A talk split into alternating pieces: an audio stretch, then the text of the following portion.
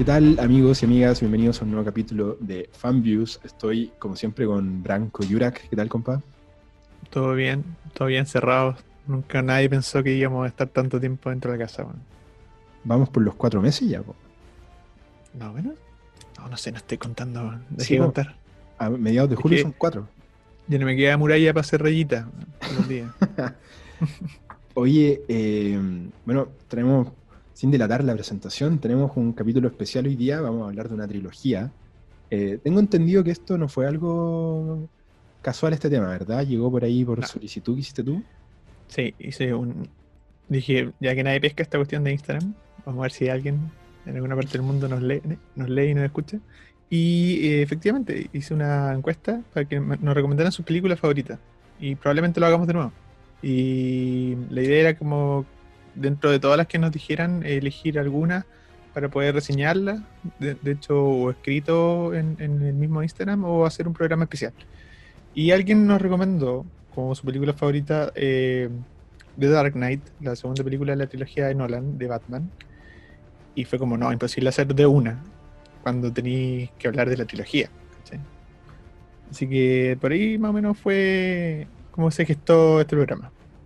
Yo tengo que reconocer que estoy muy emocionado porque yo trabajo como trabajo y he trabajado como crítico de cine hace rato, del 2014, pero nunca tuve la oportunidad de reseñar estas películas, ni en mi canal de YouTube, ni en, ni en ninguna plataforma en la que he estado, entonces primera vez que hablo de ellas, es como una deuda pendiente para mí me pareció maravillosa esta, esta idea de hablar de la trilogía por completo. Creo que eh, viene súper bien, sobre todo para esta época. Tenemos tan pocos estrenos que como que el revisionismo es como necesario. Eh, y lo otro es que te iba a contar que yo, para entrar ya así como ya de lleno, yo nunca las había visto como trilogía, así como las tres seguidas en un corto periodo. Sí, tampoco. Nada más. Eh, y, fue bacán hacerlo. así como quiero partir diciendo que con lo bueno y lo malo que tiene la trilogía, que ya vamos a profundizar en eso, eh, lo primero que me gustaría decir es que siento que se siente caleta como una trilogía. Creo que tiene como, a diferencia de, otras películas que son tres, que se sienten como tres cosas súper distintas, aquí se nota caleta que hay un autor, que hay un, hay un director, un realizador detrás con una visión que, que, le impregna esa, esa, esa, autoría a lo largo de las tres películas. Se nota mucho la evolución del director, de hecho, en, esta trilogía. Eh, hay, un, cuidado en, en, hacer continuación, en el fondo, como que los mm. personajes eh, se sigan viendo como evoluciones y evoluciones de ellos mismos, película tras película. No es como diciendo que tuvo varios problemas que después me voy comentando como con respecto a los actores y todo, pero hay, mucho cuidado, yo creo que eso es lo que le hace un gran director a Christopher Nolan, de, eh, de que se viera naturalmente una continuación una de otra. Por mucho que haya muchos cambios radicales entre medio, pero eso, eh, eso es el, cuidado de él, ¿no? ¿Sabéis qué? Yo le, quería comparar, sobre todo habiéndola visto ahora eh, y en, en contexto con, un montón de otras trilogías que yo a veces digo que son trilogías, aunque técnicamente las películas no, no, hayan logrado hacerte una trilogía, eh, fallidas que hay en la historia del cine actual, donde todo lo que uno ve se, parece que está como, como franquiciado, ¿cachai? Que está como. Todas las películas están apuntando a ser una trilogía en vez de ir ganándose como su propio nombre. Eh, algo que les valoro mucho a, a las tres de estas es que siento que cada película se siente como su propia película. Hay cosas que te hacen guiños a algo que podría ser, pero nada está puesto en la película para simplemente eh, ser como precuela de la otra, ¿cachai? Nada está puesto en la película para que uno diga, ah, pero esto lo vamos a volver en dos películas más, ¿cachai? Como un guiño a, la, cámara rompiendo esa como cuarta pared, que es una weá de que, que Star Wars abusó, que es algo que la, Jurassic World eh, han abusado un montón. Eh, ni mm. hablar de las Amazing Spider-Man, que como digo yo son trilogía fallida porque ni siquiera lograron ser trilogía. Son tan malas que nadie quiso ver una tercera. Eh, acá no, ¿cachai? Acá hay, todas las películas siento que, con, insisto, con lo que funciona y lo que no funciona, son súper honestas consigo mismas. Siento que no la estaba preocupado de hacer cada una individualmente y fue dándole una, una lectura general como trilogía que se siente súper orgánica, por lo menos para mí, ¿cachai? Como, como siento que, que, hay, que hay una trilogía acá porque son tres películas sumamente independientes pese a que tienen argumentos en común que se van hilando, porque es una historia como es una historia en tres películas, pero cada una tiene su propio argumento, que funciona, ¿cachai? Y que no necesita de otra para funcionar. Y eso a mí me, me, me puso súper contento al verlas las tres juntas. Como sentir que, wow, que, que, que no es tan difícil, ¿cachai? Como, como respetar a tu audiencia y respetar a tu historia. Y Igual, yo, yo creo que era una época, que, que pongámonos en contexto que esto fue hace 15 años atrás. Sí, po. Eh, una época donde habían recién terminado algunas trilogías como la de Matrix o, o estaba en desarrollo también la trilogía del Señor de los Anillos. Trilogías que- hace años, Sí, pues hace, hace un par de años nomás. Yo creo que era un- una época donde eh, los estudios confiaban mucho más en sus directores. Siento que es los estudios no estaban pensando en armar una maquinaria enorme, porque ahora que cuando hablamos como, si, si hablamos de las trilogías actuales, de las modernas, del cine moderno, de, de hace que 10 años atrás, todo, todo eh, se compara a Marvel. Sí. Eh, y siento que ese es como el gran problema que tiene ahora las industrias eh, del, del cine, como la- las productoras, que siento que todos tratan de hacer una máquina de plata en vez de confiar en los directores a una visión original, ¿cachai? Mm. Y estamos, yo creo que eh, la trilogía de- del Caballero Oscuro de, de Nolan es como la última gran trilogía donde siento que se le dio el permiso así absoluto a un director de plantear una visión nueva. Eh, ahora, respecto a la cantidad de años, yo creo que eh, no ha envejecido como yo esperaba que envejeciera. Yo debo decir que antes de verla ahora, de nuevo, porque la vi eh, en estos últimos tres días antes de hacer este programa, eh, yo antes en mi mente sentía que esta cuestión era demasiado espectacularmente buena. No sé si te pasa, que es como hay ciertas películas que las viste cuando más chico y como que en, en tu mente la- las endiosáis, ¿cachai? Como que están así en el Olimpo del cine. Pero cuando las empezáis a ver ahora, pasado cierta cantidad de años, entendiendo otro contexto cultural también, porque Claro. también vamos a, eh, eh, es necesario plantearlo, sobre todo para la última, eh, hay cosas que como que ya no envejecieron muy bien, ¿cachai? Mm. Entonces es bueno ver de nuevo esos grandes hitos del cine, eh, 15, 20 años después, y poder darse cuenta desde otra perspectiva de que también tenían ciertos errores. Eh, es bueno volver a hacer eso, así que yo creo que deberíamos volver a hacerlo con otras películas, como Sí. unos retro reviews. Mira, yo est- estoy de acuerdo contigo. Siento que eh, en general mi, mi visión gener- mi, mi visión de cada una de las películas ha cambiado súper poco y hay, hay- siento que hay cosas de las películas que antes no me funcionaban que ahora me funcionan y al revés, que es algo que de repente no le pasa cuando te pones un poco más viejo, que aprecias otras cosas. Eh, Ujú. Pero cuando tú me sigo con el recuerdo de, que cuando salió Batman Begins, la primera, que es del 2005, eh, dos cosas de esa época. Eh, las películas de superhéroes estaban eh, sumamente desprestigiadas en ese momento, con honrosas excepciones. Eh, y lo otro es que Christopher Nolan era un, solamente un buen proyecto de director. No, no era el Christopher Nolan de ahora que uno, uno sale así como, wow, una película de Nolan heavy, sino que en esa época era el loco de Memento y el loco de Insomnia, que eran dos películas chicas.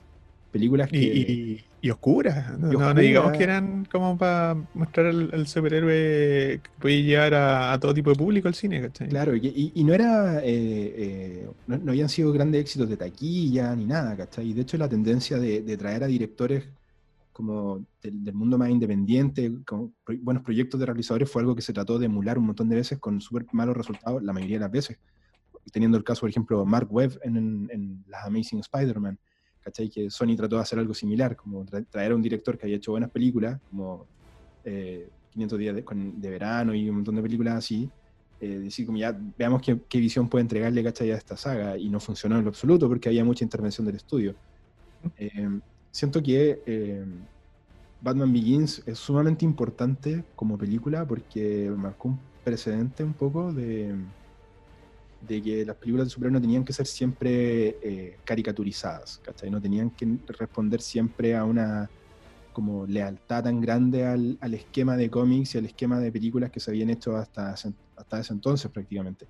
Yo siento que es la primera súper distinta, con salvedades, obviamente que ahí me pueden debatir los más puristas de este género, ¿cachai? Que, pues, que hay otras películas que son así, pero siento que este vuelco a transformarla en un Batman como tratando de ser súper realista, de, de- de- de salirse un poco de la... Imagínate que esta película cargaba la mochila de lo que fue el desastre de Batman y Robin, del director que, nos, que falleció hace poco, de Joel Schumacher, que probablemente no... sabía, no sabía, qué lamentable, pero... uf. Sí, po. Es una de las peores películas de cómics jamás hechas, ¿cachai? Y esa fue la última película de Batman que había habido hasta antes de Batman Begins. Entonces la mochila con la que venía no era menor, ¿cachai? No era, no era así como llegar a ser una película de Batman, porque Batman venía del punto más bajo. Eh, ya solamente por eso yo siento que el, la- el camino que toma esta trilogía tiene un mérito súper grande. Eh, Sí. Y el impacto cultural igual, yo siento que después de Dark Knight muchas películas, no solamente de superhéroes, sino que también cine de acción, trataron de ser como Dark Knight y, y fallaron Mm. estrepitosamente, y otras lo, lo lograron con, en ciertos aspectos, ¿cachai? Pero se transformó esta, esta trilogía como en un igual un punto alto de, de la historia del cine de superhéroes con sus, con sus cosas buenas y sus cosas malas, insisto. Sí, perdón. Yo quería volver al, al- al- al origen de, de esta trilogía, año 2005, ¿cierto? Me acordé de otro caso, que estaba justamente leyéndolo, que Warner Brothers, que es la, la- la- la distribuidora de, de- de, mm, tanto de esta trilogía de Batman como también de toda la saga de Harry Potter, fue una época donde echó muchos de sus directores, eh, o, o dejó de trabajar con muchos de los directores con los que estaba trabajando constantemente, y empezó a traer eh, precisamente estos directores que eran de este submundo no tan comercial. Mm. Y pasó lo mismo el año anterior. De hecho, a Batman inicia que, que contratan también a Alfonso Cuarón para hacer Harry Potter y prisionero Azkaban. Que es la mejor. Y sí, que es lejos la mejor y la que le da también de ahí para adelante toda la, la, la imagenografía en, en el fondo de, de Harry Potter. Mm. Pero eh, estaba pasando eso, ocurría mucho eso. Yo creo que fueron unos buenos años de, de- de cine. Eh, Warner Brothers también hizo El Aviador, hizo eh, La Isla. Eh, y películas que deberían ser, haber sido como más taquilleras también tenían un toque más oscuro, como fue Constantine, eh, B de Vendetta el, el siguiente año. Sí. Pasaron varias cosas interesantes eh, en, ese- en esa época.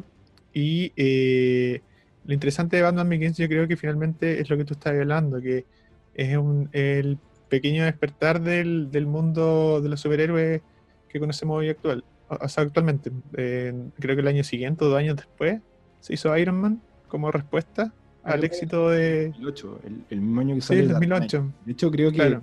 yo, yo tengo la teoría de que la primera Iron Man pasó.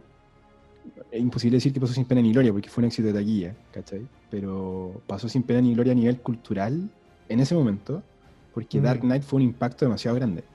Fue Sí. una cuestión eh, demasiado revolucionaria y en ese momento Marvel estaba dando sus primeros pasos. de- yo tengo la teoría que ni siquiera en ese tiempo eran el MCU todavía, era Marvel haciendo películas, ¿cachai? Claro, no, no tenían todavía el plan No el plan maestro no estaba armado todavía. Entonces, Dark Knight llegó y como que Iron Man ese año pasó como una película entrete nomás, ¿cachai? Y chao, no, no, no fue más que eso. Eh, y, y después con los años, claro, salió Iron Man 2 y empezó la idea de los Vengadores y se, se armó un poco esa, ese, ese mundillo. Pero en ese momento Dark Knight arrasó, ¿cachai? O sea, como y, y nada que hacer y nominaba a los Oscar y todo, ¿cachai? Como en, en ese nivel. Oye, ¿nos, nos metemos con Begins? Ya, Démosle así. Partamos- una- por una. Vamos con eh, Batman Begins, la primera de esta trilogía de. Alerta de, Nolan. spoilers. Yo creo que todo el mundo la ha visto si están en este podcast. Si no la ha visto, váyase. Vaya a verlas. y se estrenó en junio del 2005. 2005, po, weón. yo tenía 14 años. Hagamos lo personal esto. Tenía tenía- 14 años. Yo tenía 15. yo no tenía idea de cine. Yo veía películas, ¿no? Y. eh, sí. ¿Cuál fue tu primera experiencia? eh, ¿Qué te acordáis de Begins? ¿Te gustó cuando la viste cuando chico? No la vi en el cine. Oh, ¿en serio? No, la vi creo que en VHS o en DVD. Arrendado. Blockbuster. Pirateaba. Blockbuster. Eh, sí, la vi, la vi arrendada en la casa. Eh, yo- me acuerdo que yo cuando chico aluciné con la cuestión. Eh, Batman siempre ha sido, yo creo que uno de los mejores superhéroes de todos. Que diga lo contrario. eh, yo creo que inclusive las personas que les gusta Marvel saben que Batman es como un irreemplazable. Así como que no tienen un símil, ¿cachai? Mm, O sea, solamente Iron Man que igual, que tiene plata y es bacán, pero no es lo mismo. Na- nada se compara a Batman. Y, y en ese sentido, para mí fue una súper buena experiencia haberla visto en la casa. Después, de hecho porque me gustó tanto fui a ver la, la siguiente el cine y también la tercera. Eh, cuando, a esa edad yo creo que estaba todo bien. Yo creo que de las tres películas siento que es una de las que más ha envejecido de manera extraña. Eh, porque es la más distinta de las tres. Siento que al principio Nolan le deben haber dado demasiadas eh, restricciones sobre cómo tenía que verse esta película. Eh, hace muchas alusiones y guiño al, al, Batman más clásico de los 90. Mm. Y, y, como que no, no siento que al final es como una mezcla entre eso y su visión personal. Mm. Eh, es, una, película súper como de transición. Mm. De abandonar al Batman antiguo y entrar como a esta lógica más moderna que le impregnaría a Nolan en las siguientes, ¿cachai? me, pasa que siento que la película durante mucho rato trata o intenta así forzadamente de, de encontrarles como aristas lógicas a cosas como el traje, por ejemplo. ¿Cachai? Que durante mucho, mucho, mucho del, del, del, metraje intenta decir así como, ya, entonces para obtener esto, estas piezas del traje que pedir no sé cuánto cargamento a China para no despertar, ¿cachai? Que es interesante, entretenido, porque le empecé a meter realismo a, a esta cuestión que es completamente inverosímil, ¿cachai? Y te empecé a creer esta cuestión, de que puede pasar, no es simplemente un guan que se pone un traje y sale a pelear y nadie lo cacha, ¿cachai? Como como Superman cuando se pone lente y es Clark Kent. Eh, entonces este tiene como... Eh, entiendo para dónde va, pero eh, se mezcla con, también con una ciudad que es súper caricaturesca, que lo conversábamos antes, que, es la, ciudad gótica más, más clásica del cómic, ¿cachai? Entonces siento que tambalea ahí entre, entre jugar a, a los guiños y después tratar de forzadamente hacerlo como realista, ¿cachai? Pero eso es como una, una tonterita que uno ve ahora, ¿cachai? Como más en lo crítico, porque realmente la película es buena, es entretenida, las actuaciones son geniales. Eh, hay un par de agujeros de guion nomás con respecto a Ra's al que es el, el, antagonista de esta película. Y siento que no tiene mucho sentido de... Eh, de cuáles son sus orígenes reales como para transformarse finalmente en el mega antagonista que quiere destruirlo todo, ¿cachai? En la ciudad. Em, pero en general es una película súper bien dirigida y, en cinematografía yo creo que fue como... Es que, bueno, pasar de Batman, a Batman y Robin a esto es... otro mundo. Mira, a mí me gustaría partir como mencionando yo, ¿cachai? Lo que, lo que me gusta, de ahí como algunos problemas que tengo. Eh, para mí el, punto más fuerte de Begins, y siento que hasta ahora en las otras películas, incluyendo la de Tim Burton y, después la de Schumacher, es la primera película de Batman 100% enfocada en la historia de Batman. Creo que hasta antes de eso no, había pasado. Todas tenían mucho que ver con sus villanos. Eh, y de hecho creo que para adelante también tienen mucho que ver con los villanos, no tanto con, Bruce Wayne propiamente tal. Incluso más que Batman, Bruce Wayne. Eh, y yo creo que esa fue una muy buena idea, ¿cachai? Como, y, la, película resulta muy bien por eso, porque vas desde el, viaje completo de Bruce Wayne para convertirse en Batman, está en esta película y, la película no se llama Begins gratuitamente, porque en la otra está bien mostrado los orígenes de por qué él decide hacerse, le habían matado al papá y la mamá y todo el show. Pero acá te van un poco como a las motivaciones reales del personaje y te lo plantan para el resto de la trilogía, entonces todas estas semillas de, los, códigos morales que él tiene, eh, están bien planteados en la película, ¿cachai? Y de hecho hay, escenas que a mí me parecieron súper bonitas, como bonitas en un sentido de, súper bonito lo que, lo que está, cómo está puesto en pantalla, que es por ejemplo cuando él está con la Liga de las Sombras y aprende a pelear y le enseñan todos estos códigos, y llega el punto en el que le, el Liam Neeson le dice que tiene que matar a este caballero, ¿cachai? Eh, y donde tú entendí un poco, la, donde él pone como el, pie en la diferencia, y, el, personaje de Bruce Wayne y, lo que será Batman está ahí, ¿cachai? Está, todo ahí, en esa escena, Lo arma todo el código moral del personaje en esos primeros instantes. En, un par de escenas, ¿cachai? En la que el loco, claro, él quiere lo que, y lo que te plantea toda la saga, es que lo que él quiere es como justicia, él quiere inspirar el bien, pero no a costa de cualquier cosa, ¿cachai? No a costa de sus propios valores, no a costa de tomar vidas siento que en Begins lo hacen muy bien en los primeros 20 minutos de, de película, ¿cachai? Los que te plantean todo esto. Eh, y de ahí para adelante el personaje fluye súper bien. Como que es, todo más fácil. Y siento que hay una, una cosa que no han decidido hacer súper bien, que es como plantear este conflicto moral al tiro, ¿cachai? No tirarlo para la mitad de la película o para el final, sino que plantearlo de entrada, mm. primer acto, sea eso.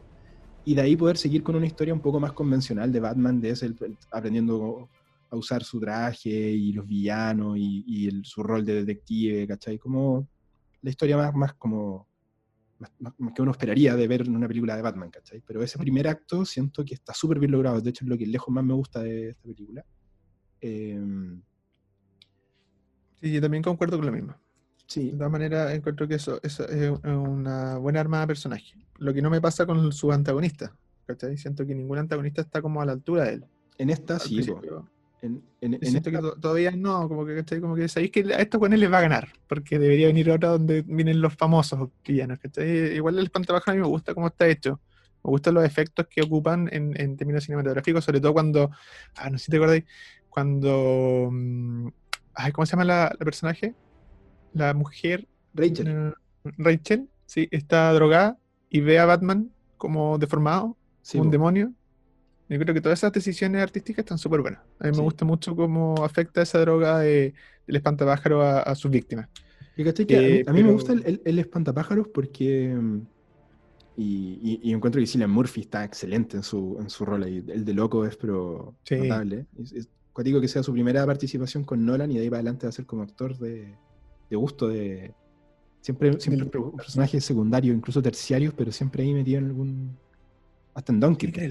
Sí, sí, le funciona la cara de loco, Sí, pero te digo que a mí me gusta porque, por ejemplo, a diferencia de otras películas de superhéroes, que yo a veces siento que cometen el error, por ejemplo, de meter demasiados villanos, eh, Crane y o el espantapájaro en esta es un villano sumamente funcional a la trama. ¿Cachai?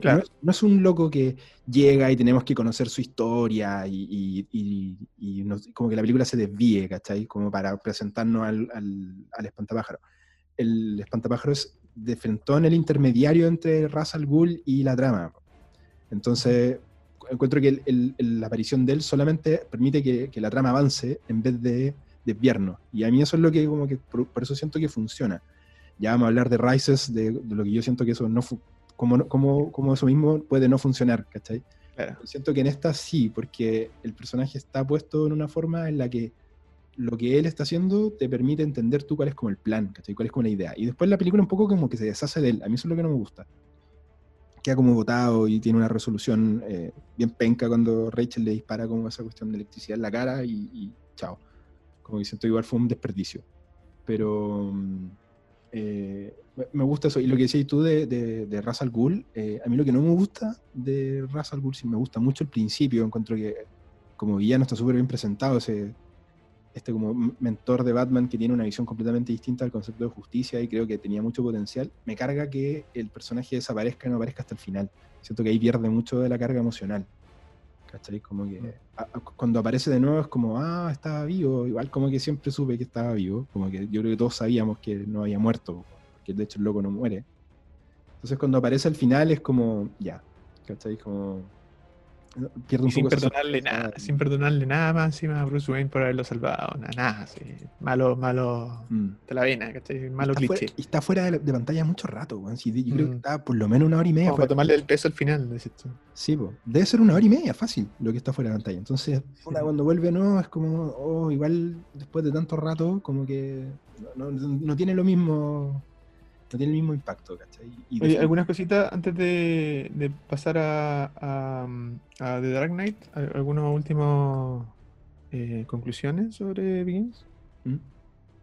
Em, yo creo que algo que me gusta mucho es que los, los, antagonistas, los, villanos de, Batman, lo general en los años 90, en las películas, se caía en una cuestión con ácido y de ahí se volvían locos, o o le inyectaban, por ejemplo, a Bane con unas mangueras, un, un, veneno, ¿cierto? Que lo hacía musculoso y lo volvía, ¿cachai? Sí. Tenían como unas, como unas transformaciones químicas, como necesariamente basadas en, en, ciencias oscuras, ¿cachai? Siento que esa es la gran gracia de Begins, que parte presentando unos personajes que son villanos, pero que son villanos simplemente porque son malos, ¿cachai? Como que son humanos nomás.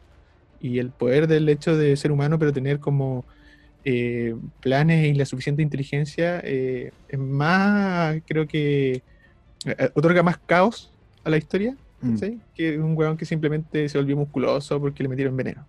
Eso, sí. check, como que eso te abre como un realismo bacán a- al universo que está planteando. Oye, lo, lo otro Y- que antes, que se nos olvide es que, que habíamos comentado también, ¿cachai? Que lo que decías tú y el... No, no sé si estamos tan de acuerdo en eso. Ahí sería, sería interesante debatirlo brevemente, que, que tú decías que esta, como que la ciudad gótica de Batman Begins es como muy, Iba a eso. como muy caricaturesca, Sí. pero a mí me gusta porque siento que de las tres la- es la ciudad que tiene más, perso- más personalidad, es la ciudad más También personaje de las tres. Eh, después como que la ciudad gótica es como un, un Chicago moderno, no- más Nueva York de hecho que Chicago. Es como una mezcla extraña. Es como una mezcla, que sí. Al final no querían que fueran ni lo uno ni lo otro, me imagino. Pero sí, es que al final termina siendo una mezcla. Acá hay un Eh, que, hay, que, que se siente la ciudad gótica de hecho de los cómics. Es Sí, muy- como que, y como- como que la podéis leer, podéis entenderla más o menos su estructura, ¿cachai? Como que hay un, hay un centro, hay una isla de Arkham, sí. eh, donde están todas estas como poblaciones y está el asilo, y después eso desaparece al siguiente. Entonces, bueno, la, ciudad, la ciudad gótica no es lo que menos tiene sentido en la trilogía, como las ubicaciones y las cosas así, todas distintas. yo creo que, yo creo que fue. De- habían demasiados guiños y Nolan intentó sacarlos, pero los sacó mucho. Mm. No, no, siento que no llegó a un punto de, de equilibrio, por lo menos en respecto al diseño de la ciudad. Que, como sabemos ya después de la última Joker, que salió el año pasado, eh, es súper importante la ciudad en todas las historias de Batman. Sí. Él, él defiende esta ciudad por algo, porque es un personaje en sí mismo. ¿cachai? Entonces eso es una falta que a lo mejor la trilogía en, en general tiene, que después al final podemos sacar otras conclusiones. Creo que en todo caso e- es- está súper bien planteado en esta. Cuando te hacen el, el- el tema central de esta película es que Ciudad Gótica es una ciudad terriblemente corrupta con mucho crimen. eh, y la fotografía, el diseño de, de arte en general de la ciudad, como que te invita a eso, ¿cachai? Te da esa Sí, como- sensación. No, tú no sentís que esta es una ciudad en la que no pasa nada, ¿cachai? No, no está limpia, está sucia, Mm. la fotografía siempre te la muestra oscuro, te la muestran súper poco de día la ciudad, lo que yo siento que es una súper buena decisión también. ¿Cachai? Que siempre te la muestran de noche, con estos planos, cuando los planos aéreos siempre son a, a través como de los suburbios o de arriba, ¿cachai? Entonces te da una sensación de una ciudad peligrosa. Es Eh, verdad. A mí me gusta harto eso. Y lo otro que te iba a decir que, que a mí el personaje que me gusta harto cómo está hecho en esta película, dos personajes en particular, eh, que me gusta caleta cómo, cómo son presentados también, que es el, el personaje de Rachel, que va tomaría mucho más protagonismo en la 2. eh, y tenemos que dedicarle palabras a, a Michael Caine como Alfred. Sir Michael Caine, perdón, en la boca de aquí mismo. Sí, Eh, sí, sí, Michael Caine es mi actor favorito de la historia, de la vida. Así que. y este bueno es Alfred, es Alfred. No, am- Sí, Jeremy Irons, buena onda, y ponme el que queráis. sí, ya, es que no, no, no podría concebir a otro Alfred. Mm. Em, em, eh, que no. es la mejor, el mejor actor que representa como lo, el- este concepto de Alfred, que no solamente es el mayordomo, que creo creo que es algo que a mí me carga de las, de las Batman antiguas, que Alfred era como, "Oh, señor Wayne, eh, va a volver temprano, ¿cachai? Como cero aporte. Este loco siempre es el que está como también, eh, eh, es su cable a tierra, ¿cachai? Aparte de ser su aliado y su amigo, es su cable a tierra siempre, como el que le recuerda cuáles son Es sus su deberes. conciencia, es como, es como el Pepito Grillo de esta película. Eh, Sí. y, y creo que ahí hay una, hay un- una responsabilidad compartida que, que me gusta mucho como Nolan lo pone en pantalla, que es esta responsabilidad entre, como la responsabilidad de ser como la- las personas que le recuerdan cuál es como lo importante a Bruce Wayne, que es Alfred por un lado, y por otro lado Rachel, que, que son los que tienen las conversaciones más profundas como en cuanto a- al sentido del deber y a lo que él tiene que hacer, porque como te decía al principio, que una cosa que me gusta de esta película es que Bruce Wayne es, es como el viaje de Bruce Wayne, Mm. pero igual sus grandes motivaciones son las personas que a él le quedan, que es, que es Rachel y Alfred, ¿cachai? Como para tratar de, de darse una segunda oportunidad e intentar como mejorarlo. Eh, y siento que en esta está súper bien planteado eso. Eh, se entiende y funciona, por lo menos a mí me funciona, me funciona caleta al, al verla. eh, pero lo que te iba a decir que lo que no- a veces no me termina de cuajar en esta película son algunas decisiones de, pasando un poco a la parte que te, iba a decir- que te decía yo que tenía un par de negativas, no me gusta tanto la acción en esta. Eh, creo que envejeció malito por ese lado. Sí, Eh, la, la secuencia, por ejemplo, del Batimóvil, todo ok. ¿Cachai? Bacán. La, secuencia del tren es la parte que más me gusta de la acción, pero las peleas individuales, por ejemplo, eh, mm, no sé, weón. Siento que Nolan sigue siendo lo suficientemente hábil como para hacer que no se vea charcha, como otras películas de, donde tratan de, por ejemplo, no tenéis definitivamente, por ejemplo, lo- el equipamiento o el, equipo de coordinador para poder hacer una pelea buena. Entonces lo oculta súper bien. Encuentro que Nolan es un buen mago de eso, ¿cachai? Entonces decide enfocar a, a Batman pegando combo, y, y- pero nunca tenéis como esa sensación de, de fuerza, de brutalidad que, tiene, que hemos visto en otras películas. Eh, no, no está en esta. Yo encuentro que se, se sale bien parada dentro de todo, ¿cachai? Como que no, no es un desastre, no uno que diga, oye, qué vergüenza la escena de acción, pero no son geniales. Eso me pasa a mí. No, para. No, no, para nada. De, de hecho, yo la siento lenta. Eh, Mm. siempre, siempre he sentido que, eh, que, que el lector no, no estaba muy cómodo en el traje. Mm. Y por lo mismo todo se, se desacelera un poco en, en imágenes. Eh, eso también es un tema de edición, porque eh, eso se puede solucionar por edición. Es cosa de ver eh, toda la, la Bourne Identity Sí, o la trilogía de Bourne, que ese weón no es, digamos, un experto en artes marciales, pero la edición hace que esas peleas se vean muy fluidas y entiendan lo que está pasando al mismo tiempo. Mm. Y por lo general, lo que yo vi mucho en, la- en las tres películas de Batman es que las peleas que son como a combo limpio, digamos, eh, eh, siempre las trataba de hacer con muy pocas tomas y no da mucha eh, sensación de realidad, por lo mismo, ¿cachai? Porque hay, hay que jugar un poco más ahí quizás con la edición. Yo creo más tema de fotografía que de decisión eh, del director quizás. Sí. Bueno, en realidad todo pasa por el director, así que no- Igual se no nota mucho que, que Nolan se siente mucho más cómodo cuando tienen que jugar al suspenso. La, la escena en las que. Batman está escondido, por ejemplo, funcionan mucho mejor que las escenas de acción. Como esa, la, la- la escena clásica de cuando están en el muelle y que es como la primera aparición de Batman y, y él Sí, empieza a, sí, a es llevárselos uno por uno. Todo es eso buena. se Mm. ve que, que Nolan se ve mucho más cómodo haciendo eso que cuando tiene que poner la cámara de, la- de frentón filmando Sí. a dos locos peleando a combo. A si alguien la va a ver, eh, y hablando, que estoy hablando justo de eso, la primera desaparición, el, weón- el primer weón que se echa, como que lo mete hacia dentro de un container, Mm, esa cuestión está muy bien hecha, sí. está muy bien lograda, eh, tiene como esa brutalidad, como esa fuerza como animal que tú no esperáis de una persona, ¿cachai? Mm. Ese, ese puro momento hace que toda esa escena eh, te, te dé como esa sensación de que oh, hay un weón muy brígido escondido, ¿cachai? Que no da después cuando lo vais peleando, que es muy lento. Sí. Eh, pero sí, para que alguien, eh, si alguien la va a ver así como después de esto, eh, eh, ojo ahí, el primer one que desaparece en los contenedores. Mm. Oye, lo otro que quería decir que para mí, no, no- sé si califica de negativo, ¿ah? pero es algo que me llamó la atención.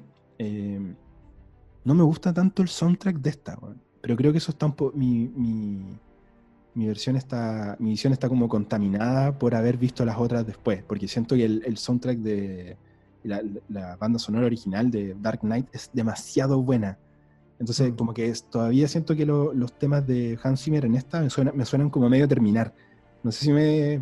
Yo creo que, yo creo que creo- la gente que las ha visto hartas veces y ha escuchado la Sí. música va a entender lo que voy. No es que haya estado a medio terminar, porque esta es la música original, es primero que la otra, ¿cachai?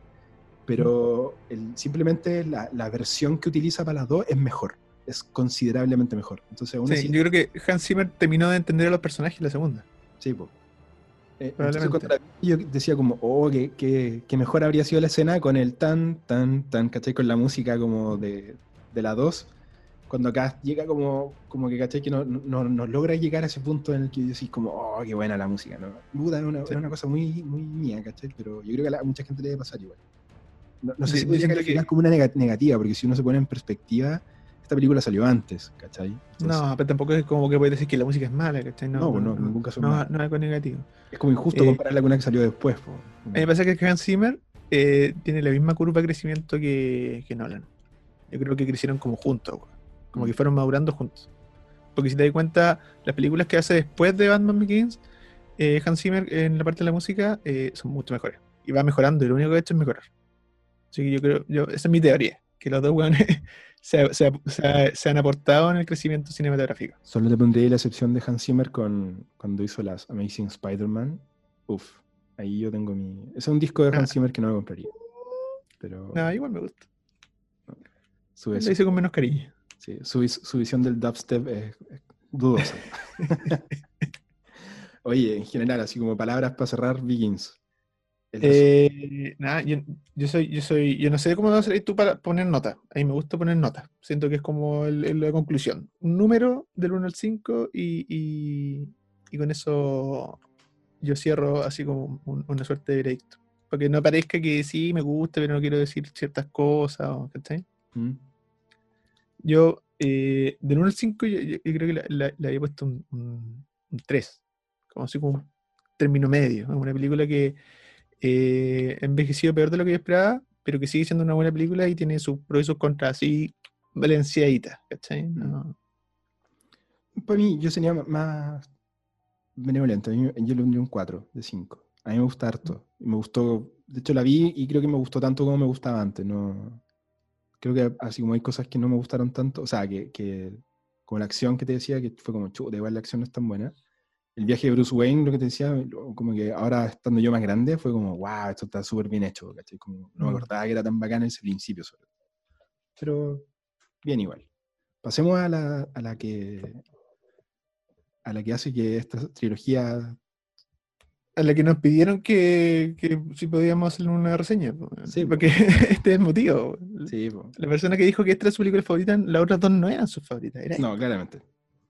Eh, The Dark Knight, ¿cierto? Del año 2008. Oh, es que yo pensaba el otro día, ¿qué podríamos decir de The Dark Knight que nos haya dicho hasta ahora? 15 eh, años después, yo quiero decir que hay muchas frases de esta película que yo no puedo creer que sean de esta película, que para mí son como de todos los tiempos. ¿Cachai? Mm. Frases así, clichés, que yo digo así como, no puedo creer que esta haya sido la primera vez que se dijo esta frase. ¿cachai? Muchas por lo menos unas 5 o 6 que son así como, bueno, para el bronce. Recordarle a la eh, gente que un cliché no es cliché cuando tú fuiste el primero que lo puso, el primero que lo dijo. Es cliché cuando ya lo han dicho todo el resto. Como... Claro. Es como culturalmente cliché. Todo el mundo mm. la conoce. Eh, y eso, eso solamente te lo da el tiempo. Esto yo no lo podría haber dicho así como cuando se estrenó esta película, haber dicho, bueno, estas frases son bacanas y van a durar siempre. Pero ahora mm. con el tiempo tú puedes decir eso. Eso es lo, entretenido de revisitar películas de, de, de, este rango de tiempo, ¿cachai? Mm. Como que podéis decir, bueno, esta hueá envejeció muy bien, tan bien que esto se volvió un hito cultural, ¿cachai? Sí. Y eso pasa con esta película, mucho, mm.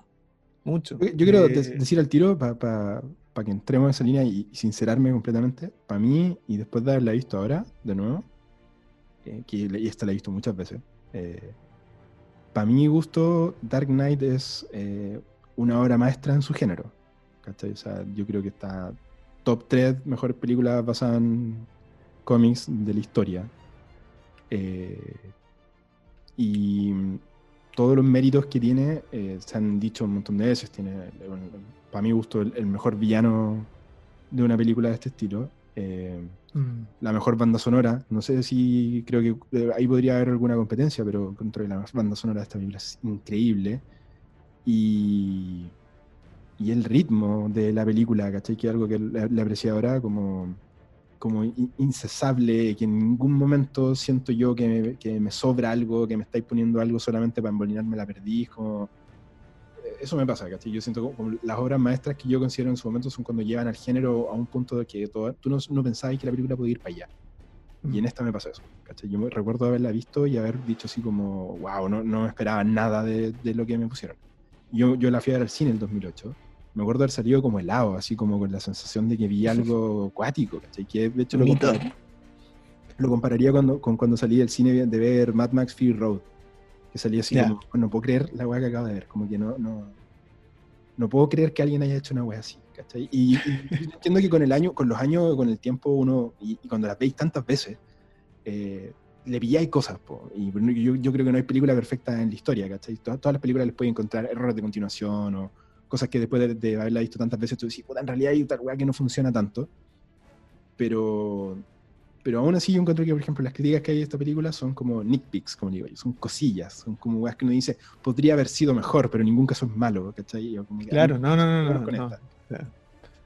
Eh, vamos con las cosas buenas o las cosas malas al principio, porque las cosas malas son pocas, podríamos partir con eso, ¿no? Démosle con las malas, sí, porque hay mucho que apreciar.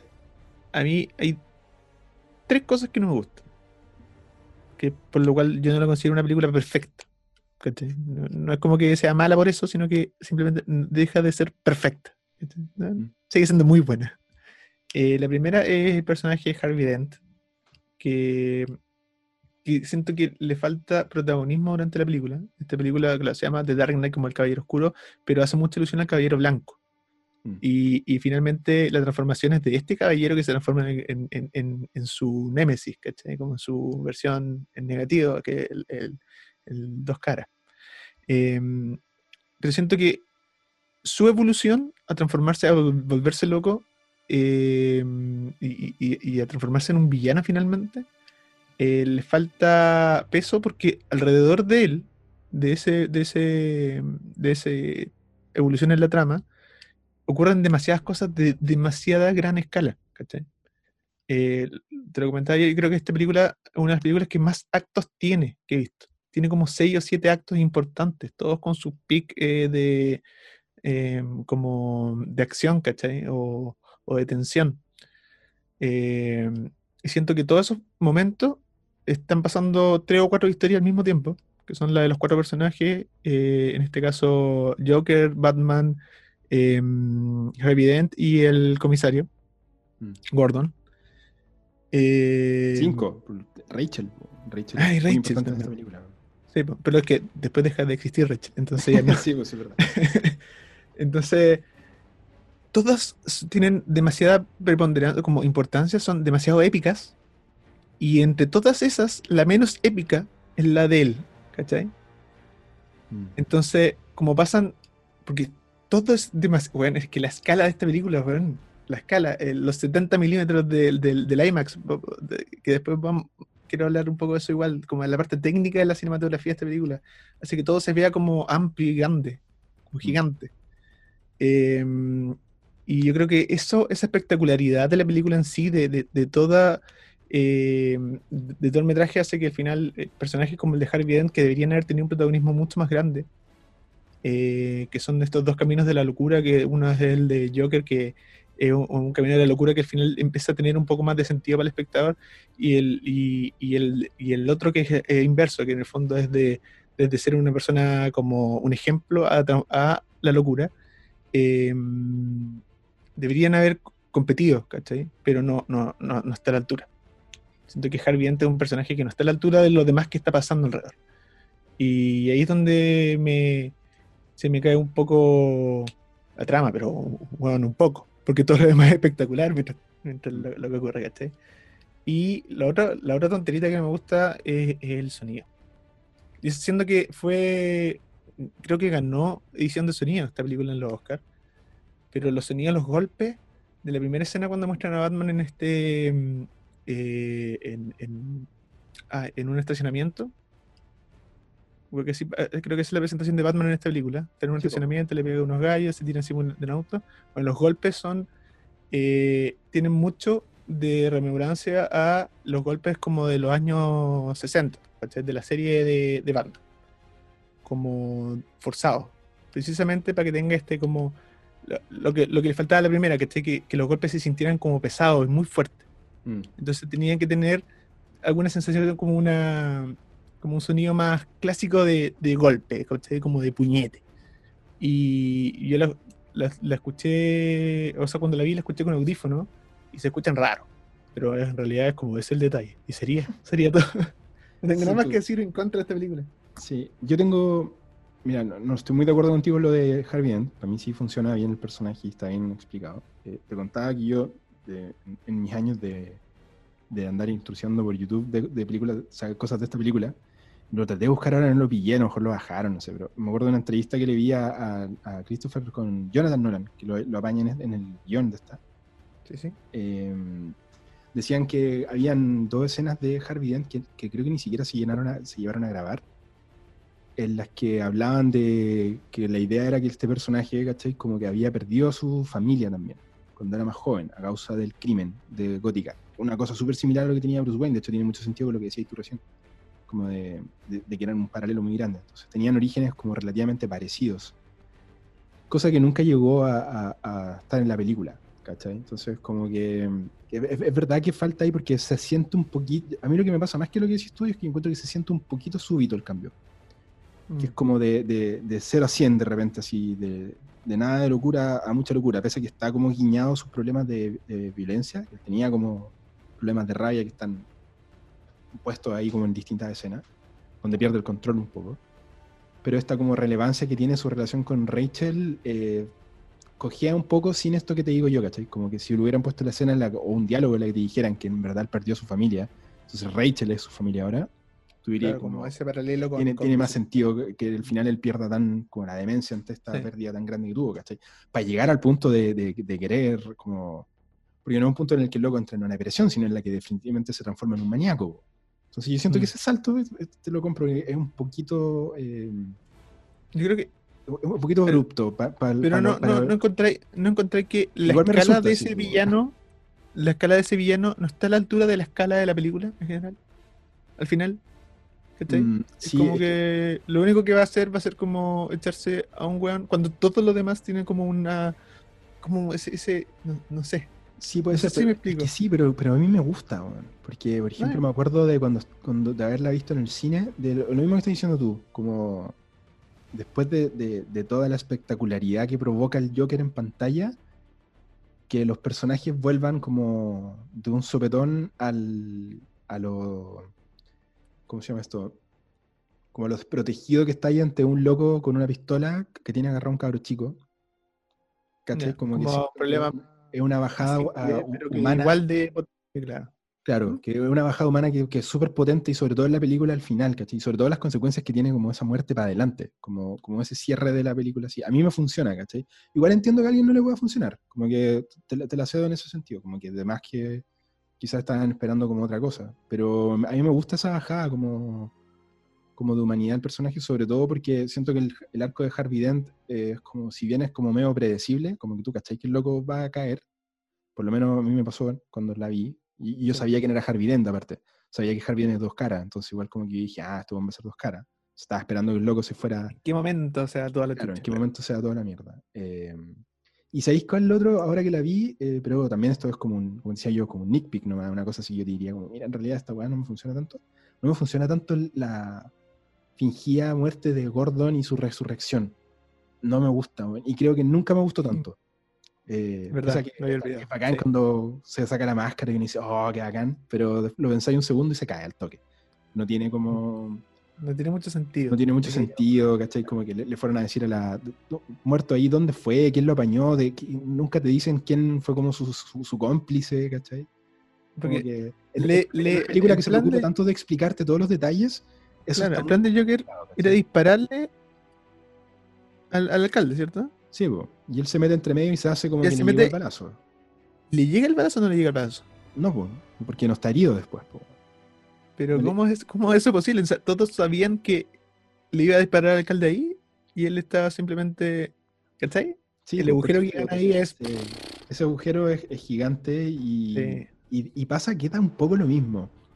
¿Cachai? Sí, esa es la wea. como una cuestión tan chica en la película y la película es tan buena en todo lo otro que es como, oh, en realidad eso no tiene mucho sentido, pero filo, sí, es un, es un detalle.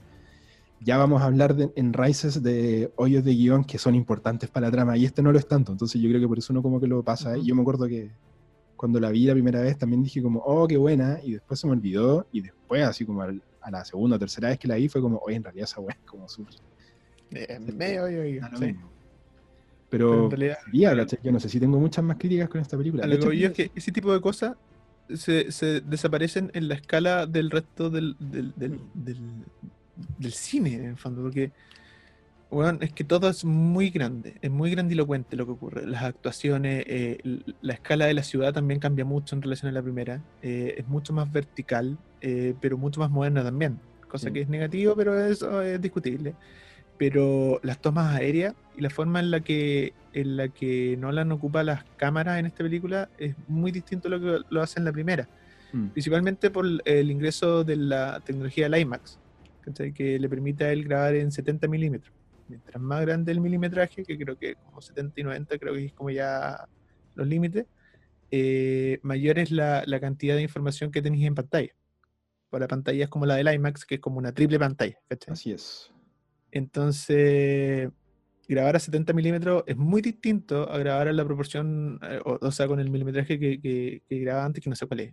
Eh, y esta película mezcla ambos, ¿cachai? Porque hay una versión de IMAX y hay una versión eh, para cine normal, pero la versión final, la que al final uno compra hoy día y la que ve hoy día, tiene ambas mezcladas, ¿cachai? Entonces salta de una a otra. No sé si la que viste tú era así, pero hay partes que están con las franjas negras y otras que están a pantalla completa. Sí, sí. La que yo igual, mezclada. Sí, por eso, ¿cachai? Y las partes, hay una decisión eh, del director de que las partes como que son visualmente muy, eh, como muy ricas de ver, sean a pantalla completa y a 70 milímetros. Y weón, es espectacular, ¿cachai? Eh, hace que la escala de la ciudad, porque cada vez que hay un paneo de la ciudad o muestran edificios o muestran las calles, está a 70, a, bien digo, 70 milímetros y cambia todo. Cambia todo. Hace que se vea como em, en una escala completamente distinta a la del cine tradicional. Y eso encuentro que es una muy buena decisión técnica que hace que eh, el hecho de haberle sacado ciertos rasgos característicos a Ciudad Gótica pase en un segundo plano porque esta ciudad se ve muy bien. No sé si concuerda o no. Sí, no, se la, la, ciudad se ve increíble y creo que hay una, a diferencia de, la, de las escenas de acción de Begins, hay una, salvo las escenas de pelea, que también en esta creo que son otro, punto flojo hasta por ahí, porque igual son, son, mejores que la anterior, eh, pero claro, no están al nivel de, de quizá otras escenas de acción que he visto hoy en día. Pero toda la acción que tiene que ver con los autos y con las persecuciones y todo eso, eh, ocupa mucho plano general. Y esa weá me gusta, caleta, porque te da una sensación de saber dónde está y como que estas persecuciones, por ejemplo, las entiendo todo el rato, no me pierdo nunca. Nunca no entendí qué pasó. ¿Cachai? Como, y, las peleas eh, mano a mano también, a diferencia de la anterior, donde yo me enredé un poco como que, caché que estaba peleando contra cinco y de repente le pegó a uno y ya no, no, hay más alrededor, como que me pasa eso con Vikings. En, en Rises no, ¿cachai? En Rises o sea, perdón, en Dark Knight siempre tengo claro lo que está pasando en pantalla. Y creo que eso que decís tú del, uso del, tamaño de la pantalla y de la escala de lo que está hecha la película, permite mucho más como, como, impregnarse un poco en lo que está pasando. Y, a mí, no sé si te pasa, pero yo en esta película a veces me siento como adentro de, mm. de, la, acción. Como que siento que voy en el auto cuando te, te, haces esas tomas que te muestran lo que está pasando en el camión de más allá, desde el auto que va más atrás yo encuentro que esa juega es bacán, ¿cachai? Y como que es una súper buena forma de mostrarte la acción. Mm. Eh, lo otro que quería decir es que definitivamente el, la, que, no sé cómo se llaman en español, pero en, inglés siempre dicen las set pieces, que son como las distintas etapas como de la acción, ¿cachai? Que vaya a mostrar como ya aquí una, una persecución en auto, aquí el hospital que explota, aquí... Mm. Todo en esta película es increíble. ¿cachai? Y tiene un ritmo, que lo había mencionado al principio, pero tiene un ritmo que no te deja descansar prácticamente esta película. Cuando, cuando no te está mostrando algo increíble en pantalla, te está contando algo muy importante de los personajes. Eh, y, y, cuando digo no te deja descansar, lo digo en el buen sentido, porque o está inmerso en una acción que es demasiado bien hecha, demasiado envolvente, está inmerso en unos diálogos que son muy interesantes y que te están dando todo el rato mucha información. Entonces, algo que yo creo que es una un mayor plus de esta película, a diferencia de Begins y a diferencia de Rises, es que yo la he visto muchas veces. Y no, yo sinceramente creo que no le sobra ninguna escena. Yo creo que no hay ninguna escena en esta película. Eh, quizá alguien podría ahí decirme, oye, mira, en realidad esta o esta, pero ninguna escena en esta película, porque yo me haya fijado, sobra en el sentido de que no te explica algo que es útil o funcional para la trama. No hay una sola escena que no te diga así como, mira, eh, ah, una choreza por choreza. ¿Cachai? Sí, verdad. Un significado, todo te va avanzando, todo te, te, hace. Incluso, por ejemplo, escenas chicas como cuando. Eh, Batman, o sea, cuando Bruce Wayne le dice a Alfred que va a ir a. Eh, que, tiene que ir a, ver esto de, cuando quieren matar al, abogado, Colin Reese, y le dice que no puede ir en el batimóvil porque es de día, porque no es muy sutil. Aún así, eso te está explicando que, justificándote, que después el loco va a andar en un Ferrari porque en el día no usa el batimóvil. Claro las tonterías están justificadas, no, están puestas ahí por mostrarte una cuestión que simplemente es chistosa, ¿cachai? Como una escena, aquí vamos a poner la escena chistosa que tiene que estar, ¿sí? Hasta la escena chistosa está algo que, continúa, que va a lo siguiente. Cosa que, eh, cosa que, en hay muchas escenas que tratan de ser chistosas y que al final empiezan a quitarle el, el otro intento de hacerlo serio, ¿cachai? Mm. Como que ahí empieza a, a tambalear. Mm. Y eh, dos cosas que tenemos que ver antes de pasar a la siguiente. Eh, Heath Ledger, una. Uf. Eh, decir que esta es la actuación eh, que cualquier actor querría hacer. Yo creo que el Joker también es un personaje que cualquier actor eh, de, de- de un nivel para arriba querría hacer. Lo, lo vimos con Joaquín Phoenix, es un actor que sabíamos que era muy bueno, pero que cuando le toca ser Joker, eh, eh, no sé, siento que el villano del Joker es un personaje que puede sacar como weas muy profundas de, de las personas, una, una apreciación personal. Mm. Y de Heath Ledger, bueno, ¿para qué hablar? Sigue siendo para mi gusto el mejor Joker que ha pasado por pantalla, siendo muy distinto y no comparables, pero es el que más me gusta. Sí, a mí el que más me gusta también. eh, creo que la, la actuación del weón es eh, envolvente y, y aterradora al mismo tiempo. A mí el, el, el Joker de esta película me da mucho miedo, weón, como en el sentido de, de- Si me, me paro un segundo a pensar de todos los villanos de las películas de superhéroes o de cómics, ¿cachai? Que hay. ¿A qué weón me daría de verdad terror tener parado al frente mío? Yo creo que es este personaje. Como, Sí. y, es- y- eso es parte de, de- lo bien que está hecho, no sé, el, el diseño de vestuario, la la el maquillaje, la actuación, el guion, todo lo que él te, te- te transmite al tipo de persona que yo creo que es como el, el- el tipo de persona eh, malvada más, más terrorífica eh, posible es el- este personaje, ¿cachai? En el sentido de que es alguien que no, no tiene un objetivo que podáis descifrar no, no tiene un límite en lo que está dispuesto a hacer para, su- para cumplir como con lo que quiere, que lo que quiere lo entiende solo él, ¿cachai? Y eso hace, Claro. de hecho, se, no sé si tú, tú de repente así paralelo en las películas, a mí me gusta mucho, por ejemplo, que lo que le dice Falcone en la primera a Bruce Wayne, cuando le dice, uno siempre le teme a lo que no entiende, vuelve en esta película, ¿cachai? Como esa frase o ese concepto vuelve en Ujú. esta película al momento en el que Batman, y, y no nunca lo dicen de frentón, pero le da terror el hecho de no entender cuál es la motivación de este personaje, ¿cachai? Claro. Y eso es lo, lo que lo hace un villano tan,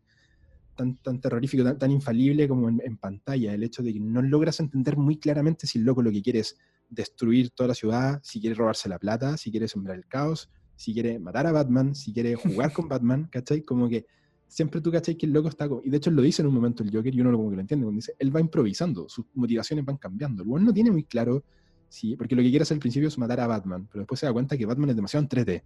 Entonces no lo quiere Sí, matar, no sino le que quiere quiere matarlo. ah. jugar con la mente del weón y, y- y estar siempre en este juego de, de- del gato y el ratón que le encanta, ¿cachai? Entonces, Este- este- el, el personaje, eh, más allá de lo bien actuado que está, también está muy bien construido en el términos de guion, porque sí, eh, hay, un, hay un cuidado extremo, yo creo, eh, de jugar también con, con la precisión del público, ¿cachai? Cuando, eh, por lo general, en todas las películas donde hay un villano, el villano en algún momento él dice el- su plan maestro y, y también te explica por qué él llegó a ser el malo y bla, bla, bla, ¿cachai? Mm, que también pasa en Begins con eh, Ra's al y, y- y también va a pasar después en la siguiente. Mm. Con una escena bien, bien, bien, hueona, por lo demás.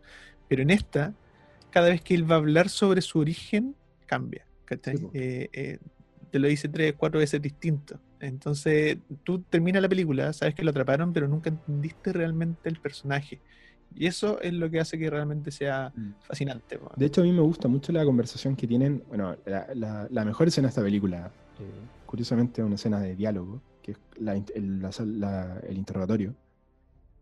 Eh, Mm, yo digo que es la mejor escena de esta película porque ahí está todo, ¿cachai? Como, como es el, el- el- resumen de esta película está puesto ahí, como eh, esta incapacidad de entenderlo y, y la- el hecho de que no lo puedas entender hace que obligatoriamente el loco siempre está un paso adelante tuyo. Y eso es algo que el, el- el personaje del Joker está un paso adelante no solo de Batman, sino que delante de nosotros, como espectadores, ¿cachai? claro. el loco siempre tiene planeado, siempre tiene pensado lo siguiente. Entonces, mucho que lo agarrí, el loco ya había pensado qué hacer si lo agarraba. Tenía un plan detrás, ¿cachai? Tenía siempre una, un as bajo la manga que él mismo lo dice. Y uno como espectador, tú decís como, Uta, lo agarraron, ¿cachai? Listo. No, el loco tenía secuestrado al otro. Y después cuando Batman lo agarra al final, tú decís, oh, Batman lo, ya lo, le ganó. Y no, el loco había soltado, había hecho que Harvey se fuera. Entonces, eso, ¿cachai? Siempre, siempre te tiene ahí encima, po, y eso yo encuentro que, te iba a decir que la, la actuación de Heath Ledger en esa, en esa escena en el interrogatorio es hasta el día de hoy, para mí, una de las mejores actuaciones que he visto, ¿cachai? O sea, como... Yo no puedo creer que ese weón sea Headlayer. Todavía. Sí, 12 años después, no puedo creerlo.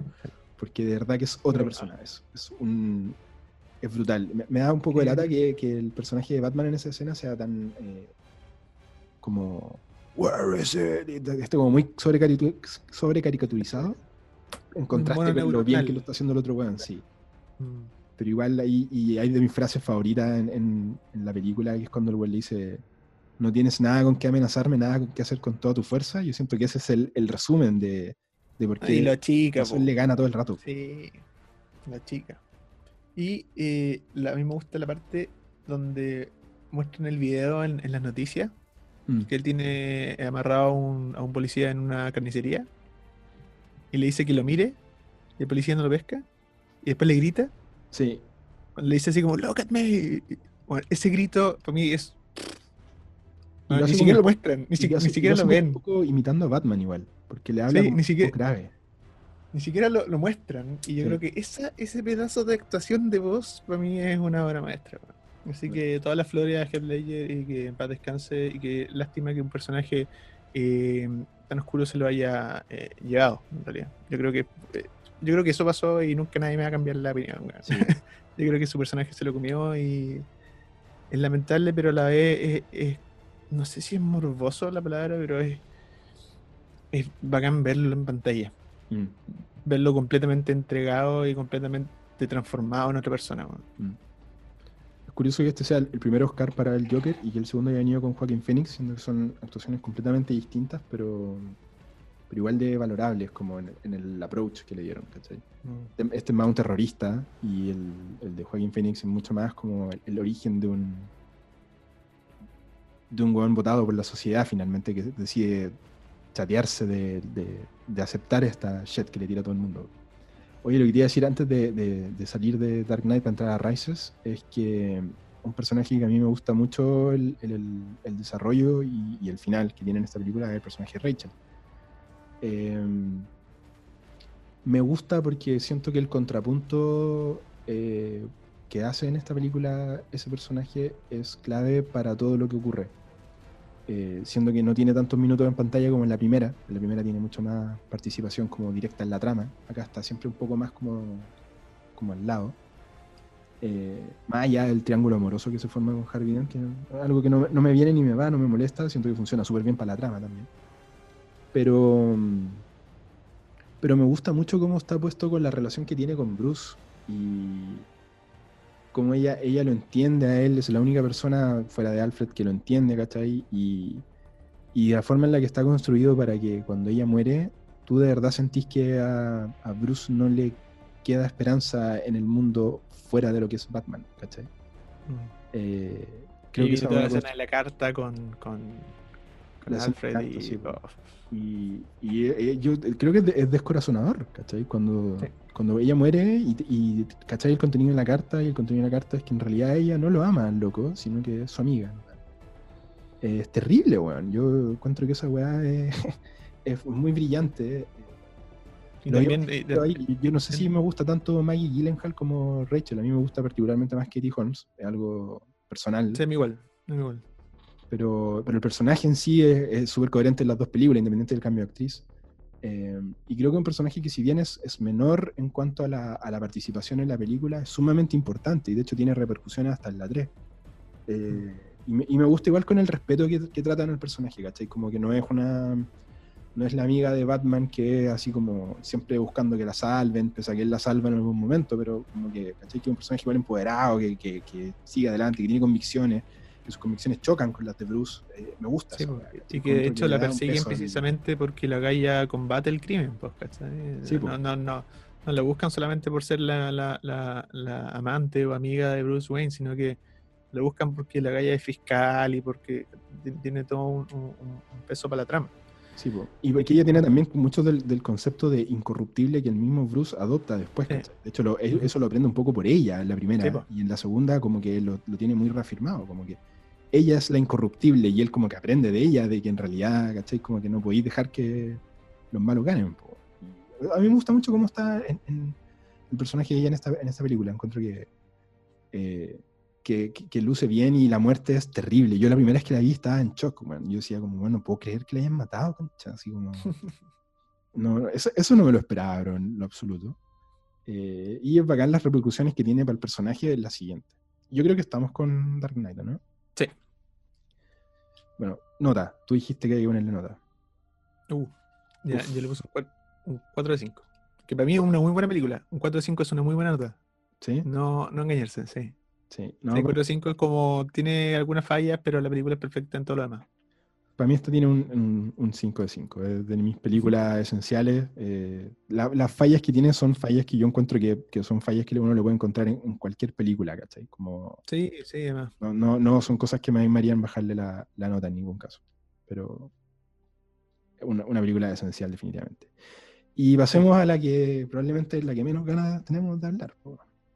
Eh, ya hagamos la corte esto no. No, no, sí, Eh, uf, la corta en esta. Aquí sí que hay que hablar cosas. The Dark Knight Rises. Sí, del año 2012. Eh, después, y yo creo que por acá va un poco el por qué no es tan buena, justo después de Inception. Mm, Yo creo que eh, gastó todos los cartuchos Don, Don Nolan en Inception. Y porque yo creo que, a ver, convengamos algo, Begins está en esta etapa todavía experimental de Nolan, después viene The Prestige entre medio, eh, em, con em, Hugh Jackman y Christian Bale. y Christian Bale también. Y esta película, esa película es la que le permite un poco empezar a, ya a desarrollar su dirección y su obra como autor, ¿cachai? Mm. y que desencadena a eh, The Dark Knight, que es una película que es completamente, yo creo que es su primera obra eh, a, a la escala Nolan moderno, ¿cachai? No Mm. como Memento, que es una escala menor, pero que igual tiene su, su- su forma de, de- de narrar, todavía no la forma de mostrar. Eh, The Dark Knight es la primera película que yo diría que es el Nolan moderno donde muestra y cuenta de la manera en que Nolan lo hace hasta el día de hoy. Sí. Y aparte, Eh, la primera en la que yo creo que de, de frentón a él le dijeron como, bueno, aquí tenía un presupuesto infinito prácticamente y haz lo que queráis. ¿Cachai? Así como, Sí. dale, vos dale, haz lo que queráis y el loco se lanza con todo y, y los resultados de esa película son los que son porque el talento de él y el puesto a disposición ese, todo ese material técnico y presupuestario que desemboca en una película como esa. Dale, no. Sí. Eh, de, después de esa, que es como su primera gran eh, obra Nolan, eh, viene Inception, que yo creo que es eh, la obra Nolan por, por, por excelencia. Acá muchos se podrán decir que a lo mejor es más Interstellar o el mismo The Dark Knight como su obra, pero yo creo que la que más engloba su forma de narrar con estos quiebres del tiempo, eh, con esta mm, eh, mecánica de la narrativa que verá, eh, es, es Inception. Yo creo que Inception es un antes y un después, no solamente en, en su carrera, sino que en el cine. La forma en la que se cuenta también la ciencia ficción, que era una, un, un género que eh, siempre ha sido como muy de nicho, pero esta fue una película que era completamente, eh, no sé, era- una nueva forma de escribir la ciencia ficción. Y, y Nolan, yo creo que aquí quemó sus cartuchos mentales, weón. Esa es mi teoría. Yo creo que eh, Inception una película que él no preparó de un año para otro. Él llevaba toda su vida preparándose para lograr eso. Eh, y una vez que tuvo la fórmula eh, que logró con The Dark Knight, la creó. Y le dieron también la plata, me imagino.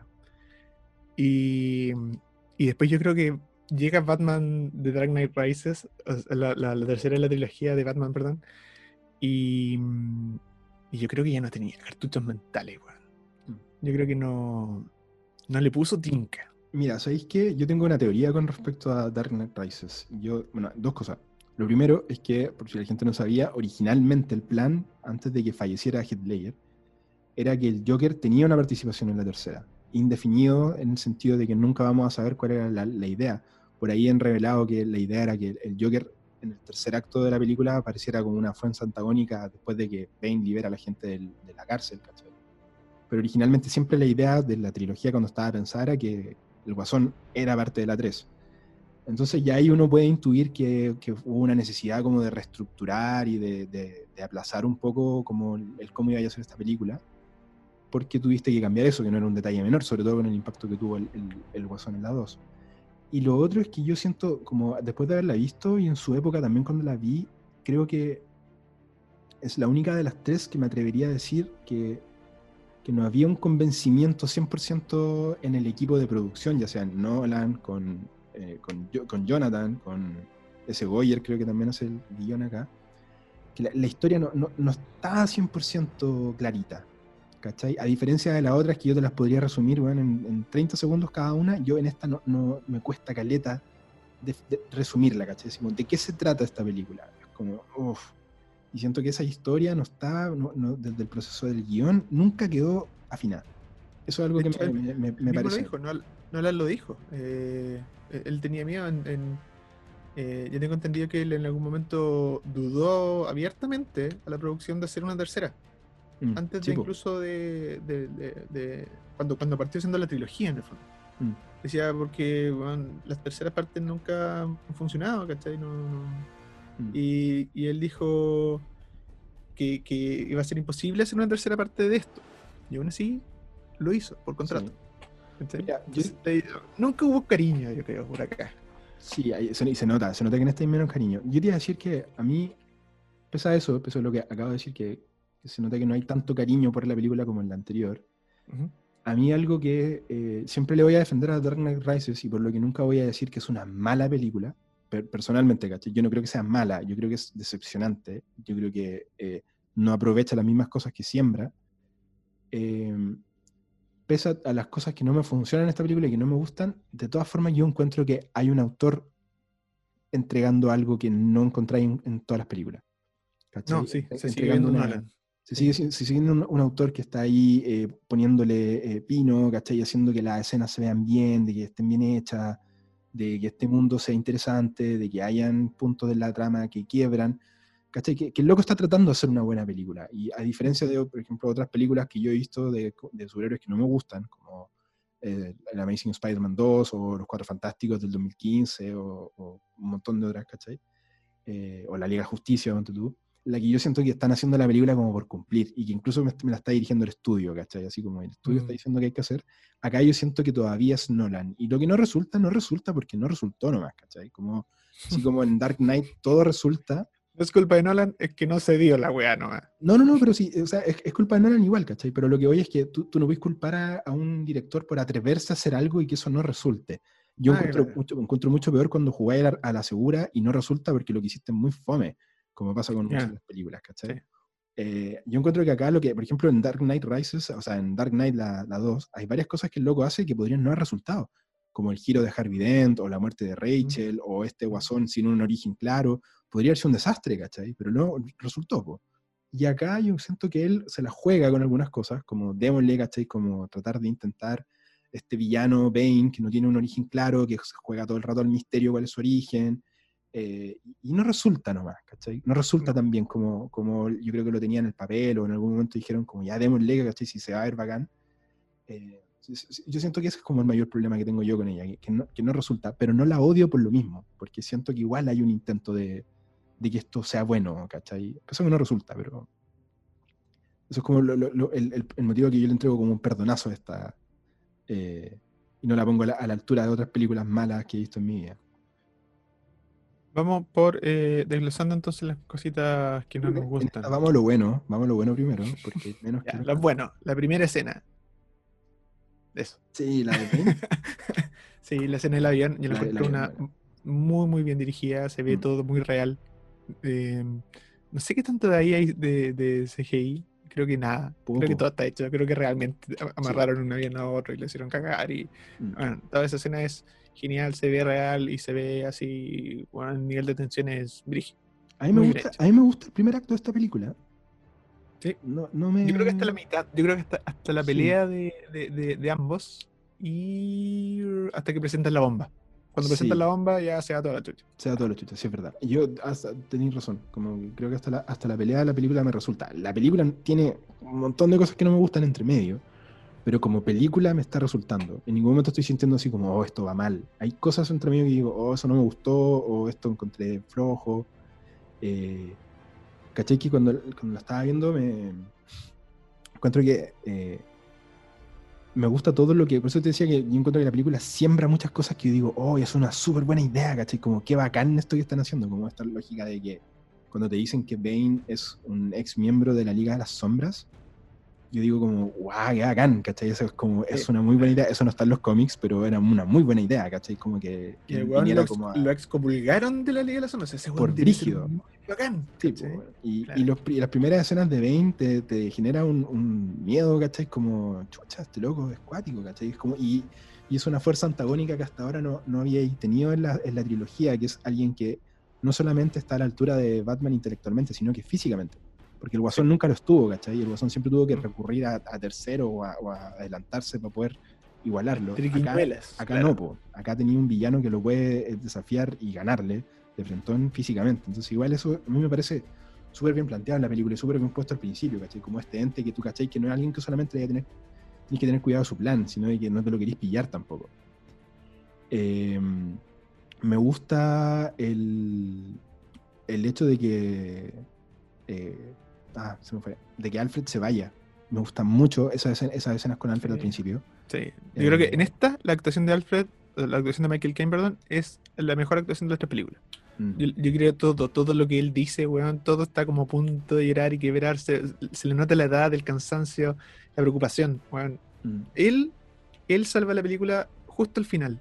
Que después voy a, y también al, al, principio eso, ¿cachai? Como que esta sensación de que Batman, o sea, de que Bruce quiere volver a ser Batman y, Alfred está completamente en contra porque es como que siente que una etapa de la vida que ya fue, me parece súper realista también, ¿cachai? Como, es como parte de la relación que tendría como un ser querido tuyo si volviera a hacer algo que tú, ¿cachai? Que te causó tanto daño y que, que ya no, ¿cachai? Entonces como que siento que es súper orgánico, súper natural que que Alfred no quiera y, las conversaciones entre ellos cuando se cuentan finalmente todas las cosas que nos han dicho, eh, es para mi gusto la mejor resolución de la película, como ese final entre la relación de ellos que está quebrada por el hecho de que Alfred le ocultó todo esto de Rachel durante tanto tiempo. Es para mí el mejor momento, ¿cachai? Como cuando yo siento que, wow, como que está, esto tuvo un final que no esperaba mucho más antes de lo que pensaba en la película, y Alfred no aparece más, ¿cachai? Como que de verdad esa relación se quiebra. Hasta el final. Hasta el final, pero el, el desarrollo y la trama. Mm. Eh, me gusta mucho eso. Y lo otro que me gusta es Bane en general, al, principio, antes de que hable tanto. Eh, la pelea en el, me gusta mucho. De hecho, creo que mi, mi pelea de Nolan favorita, la, la pelea de ellos ahí abajo, porque ahí la, curiosamente la, la lentitud y, y, lo como poco agraciado que es el que usa el loco para grabar las peleas en general, en esa pelea en particular juega a favor porque, porque tú cachai que Bruce no es capaz de, porque ya no es tan rápido, porque no tiene la fuerza de antes y Bane está como jugando con él. Entonces, el loco aprovecha muy a, muy a favor eso, ¿cachai? Como que Bruce se ve, o sea, Batman se ve lento peleando, pero precisamente el objetivo es que se vea lento, entonces funciona bien. Y la que verá y con, pequeños movimientos se lo hace cagar, ¿no? Pues sí, necesita más. Eh, te demuestra eso. Yo creo que está bien logrado. Y el, impacto de cuando el loco le quiebra la espalda y se va, yo me acuerdo de haber estado en el cine, estaba helado también, así como, ¿cómo, van a arreglar esta weá? Murió este weá. Creo que hasta por ahí llega lo que me gusta, weá. Sí, es igual. Eh, después viene toda esa subtrama de la cárcel, eh, que, que... No, Dios. sí. Eh, a ver, vamos con las cosas negativas. Blake. Partamos por eso, por favor. Dos, cosas negativas. No, yo, no me voy a quedar solamente con Blake, porque para mí otra cosa que es igual de inútil dentro de la trama se llama Gatubela.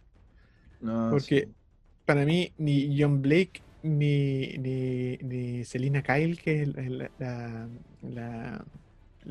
personaje de Gatubela, eh, no tienen ninguna preponderancia sobre la historia. Mm. Ninguna. Eh, solamente que Gatubela en algún momento se transforma en buena porque algo pasa en su mente que no tampoco vamos a ahondar en eso porque parece que no hay tiempo en la película para explicar tampoco ese personaje. Así que de repente en algún momento se vuelve buena y se vuelve como la ayudante de Batman al final. Y sería. Y, en, y en algún momento se enamoran. Yo no entiendo eso. Eh, a mí no sé si se enamoran, ella le da un beso al final y. pero después lo muestran juntos en Florencia. Entonces, ah, ¿verdad? ¿Cachai? Yo. Eh, ah. Encuentro no, tan, penca que, que, que Nolan haya caído como en la en el cliché, porque este sí un cliché, porque esto sí que sabemos mil veces en el cine, en el cliché de tener que, que, hacer que finalmente ellos se enamoran y se dan el beso, cuando todo indicaba, y, y, la, y, la, película te muestra que, de hecho, la motivación de ella, que te lo muestran al principio, es que ella quiere como abandonar esta vida de crimen, ¿cachai?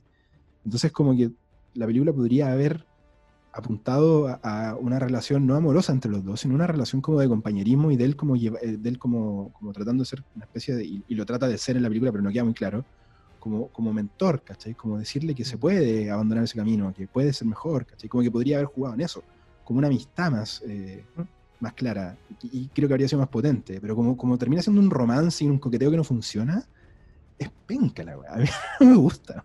A mí tampoco, no tiene ningún sentido. Y de hecho, en este caso en particular, creo que es el único personaje que tiene un paralelo en los años 90 que encuentro que es mejor. Sí, sí, eh, totalmente. Siento que la Gatúbela, la, otra era mucho más. Eh, tenía este, esta sensación del personaje animal, ¿cachai? Que acá simplemente porque tiene como una suerte de orejitas que en realidad son unos lentes, que eso es todo lo de gato que tiene, ¿cachai? Sí, eh, claro, lo, trató de, de, sacar de la caricatura al máximo posible, pero siento que acá pierde completamente cuáles son eh, sus motivaciones y su forma de actuar. De hecho, técnicamente nunca le dicen Catwoman en toda la película. Claro, de hecho. Nunca. Eh, así que en ese sentido creo que es, el peor, la peor transformación de un personaje con el tiempo a la nueva generación. Mm. Eh, porque simplemente perdió el sentido. Lamentablemente que decía Anne Hathaway, yo creo que ella actúa bien, sí, no, hay nada que lo haga mal, de hecho cuando habla y trata de ser como entre sensual y, y, y mala y saber que esconde cosas, ella actúa muy bien, Mm. Sí, ese no es el punto, no es ella. Y el, y el, principio del personaje es interesante. De hecho, las primeras cuatro veces que aparece, tres o cuatro veces que aparece, tú decís, como este personaje, como que tiene. Aquí va a haber como algo importante, ¿cachai? Claro. Y, se, y se pierde después, y queda como. Y, yo creo que muchas ella, cosas. Ella tiene una hermana. Mm. Supuestamente está haciendo todo como por su hermana, pero después ella se, quiere ir del pueblo y la hermana eh, como nunca más aparece. La hermana como que se vuelve mala, de hecho. Como que dice, ah, se hará todo de todo, así que vamos a robar. No, no, todo eso no funciona. Y, yo a mí el personaje me gusta todavía menos, porque encuentro, por ejemplo, yo podría defender a Anne Hathaway con que ella actúa bien y tiene dos o tres escenas que me gustan, sobre todo al principio. Pero el personaje que yo, de verdad, que la primera vez que lo vi, como que me importó poco y nada, porque estaba preocupado de otras cosas. Pero el personaje de Joseph Gordon-Levitt, eh, John Blake se llama. Sí, John Blake. Eh, de partida no, no tiene. Perdón, se llama Robin. Robin Blake. Bueno. si tú lo sacas de esta película, no pasa nada. Eso es algo que. Lo primero, ¿cachai? Como si lo sacamos, te juro que a lo, mejor alteráis dos o tres cosas que podría haber resuelto cualquier personaje secundario. Mm. Eh, encuentro que Joseph Gordon-Levitt actúa súper mal en esta película. Nunca me había fijado en eso hasta que la vi ayer de nuevo. Encuentro que actúa pésimo, siendo que él es un súper buen actor, demostrado buen actor en otras cosas. Acá es como Nada, no, le, no le entregan, él, no le entrega nada al personaje, es como plano, eh, sin emociones. Pero este personaje es evidentemente una decisión de producción. Sí. Es como, Nolan, yo sé que esta va a ser tu última película de Batman, yo sé que acá se rae, pero por favor, ¿podéis meter alguna, como un guiñito de que algo más va a pasar después? ¿Ah? Sí. Mm. Tenemos pensado a este actor, bueno, es que debe sido una conversación de mierda. Yo me imagino la cara de, Nolan y ese como ya. ¿Cachai? Que el personaje nunca, nunca logra definirse porque los otros locos lo tratan, los otros policías lo tratan de como un hothead, le dicen, como, de, como un loco alterado. Eh, y a rato se nota que tiene como poca paciencia pero también te lo muestran como alguien súper preocupado como de los niños, como, como amable, y después el loco le, le, dispara a unos malos y bota la pistola porque se siente como atrapado, pero después agarra la escopeta y va a salvar al gordo. Es como una ensalada de, de emociones. Es un, pobre cliché de personaje. Sí, bueno, y que no se entiende, y yo creo que el, la cuestión más anticlimática que tiene esta película, eh, y, lo, lo relaciono directamente con el personaje de él, es que en el guion no saben qué hacer con él, al punto de que cuando está el, momento, eh, que supuestamente debería ser épico al final, en el que Batman está peleando con, con Dane y, y, Gordon está tratando de desactivar la bomba y todo un enredo y de escenas que tú en realidad como que si no prestáis mucha atención no tenías idea qué está pasando. Eh, por un lado tienen a Blake ahí con unos cabros chicos en el, en el puente tratando de cruzar y los pacos le dicen que no puede y él insiste y hacen explotar el puente y el vuelve que en realidad lo hace, lo hace bajarse del bus y después lo hace subirse al bus y es como, no pasa hasta El mismo, eh, hasta el mismo cura que está con el pendejo le dice, weón, ¿qué estoy haciendo si no sirve para nada esta weá? Se lo dice, así como, loco, da lo mismo si cruzáis, da lo mismo si lo volví a meter, es una bomba atómica. Sí, y nadie en la producción le hizo caso al cura, así como, weón, da lo mismo. corten toda esta escena y chao, como que. Como tu acto heroico vale que yampa, loco. no sirve. No tiene sentido todo ese personaje. Yo de verdad que siento que es la peor parte de esta película. Y hasta antes de verla ayer, nunca lo había pensado así. De hecho, siempre me había dado como lo mismo. Pero ahora vi lo, la cantidad de metraje. Esta película dura 2 horas 40 y sin Blake, esta película fácilmente habría durado 2 horas 20 y quizás habría sido más fácil de ver. Como... Quizás menos incluso, sí. Sí, ¿cachai? Eh, es terrible todo eso. Y lo otro que te quería decir es que esta película es como la... A diferencia de las otras, que son como súper respetuosas con sus personajes, en esta película están las peores muertes de todas. La muerte de Bane es la definición de decepcionante. o sea, el personaje todopoderoso de la película, que no le había podido ganar Batman y, y ya, y está ahí como súper intimidado, llega Anne Hathaway y le pone un balazo con la moto y se muere. Y es como... llega Anne Hathaway, no sé si llega Gatúbela, llega Anne Hathaway en un traje de látex en una moto y lo mata. Sí, pues, y chao. Y después Miranda Tate, que tiene ese como giro, que ella es la hija de Ra's al Ghul, que a mí no, nunca me gustó ese giro. Eh, me gustaba mucho más la, lógica de que Bane era hijo de Ra's al Ghul. Yo, eso, ahí, hasta ahí yo estaba bacán, ¿cachai? Esto es, está, está bueno, un hijo malo de Russell Ghul, que es peor que Russell Ghul, bacán. El giro lo encuentro innecesario y lo encuentro mal hecho, aparte. Encuentro mal hecho, es mala la escena. No, no, hay ningún tipo de conexión antes que te pudiera. Porque ya, entiendo lo de la revelación que tú decís, oh, nunca lo esperé. Pero mm. en un guion bien hecho y bien tramado, eh, de alguna otra manera deja eh, eh, migas. Sí, Migas de pan. Que la, única, la única miga que hay es que cuando tú vas viendo que a ellos todo el rato, o sea, como nadie puede nunca estar adelante de Bane y después te das cuenta que es porque siempre confiaron en Miranda Tate, que ella era la, obviamente era la jefa de Bane, entonces siempre sabían de antemano todo lo que pasaba y uno no entendía por qué. Que me acuerdo la primera vez que la vi y dije, pero ¿por qué saben todo el rato? Y como una espía acá, y claro, ahí caché que era, caché después que es ella. Pero fuera de eso no hay mucho, mucha conexión y, y la, la, conexión que hay como del, de este pozo en el que sale Batman, que primero te dicen que fue Bane el que salió, después no es Bane, después era un niño. No, mira, lo del pozo, eh, hay unos agujeros de guion así como del porte del pozo, más o menos. Ahí para abajo de guion. Porque, bueno, es que cuando sale la pendeja, cuando, cuando escapa, va a buscar a su papá, lo encuentra. El papá va y los mata a todos. y saca a Bane. Pero después la cárcel igual está funcionando. Donde ¿Cachai? Y, en la cárcel, y en la cárcel hay gente que vivió eso también. Sí, pues. Entonces digo, ya, chao. Chao. y, mira, ¿sabes que Esta me recordó a, cuando hablamos de la de Star Wars la otra vez. Que yo te decía que una cosa que me molestaba de la de Star Wars nueva es que constantemente en la película se están arrepintiendo de las cosas que hacen. A mí en Dark Knight Rises me pasa un poco eso. Como que la película toma decisiones de las que se arrepiente automáticamente. Entonces, por el fin del espectáculo, Bane le quiere a la espalda a Bruce.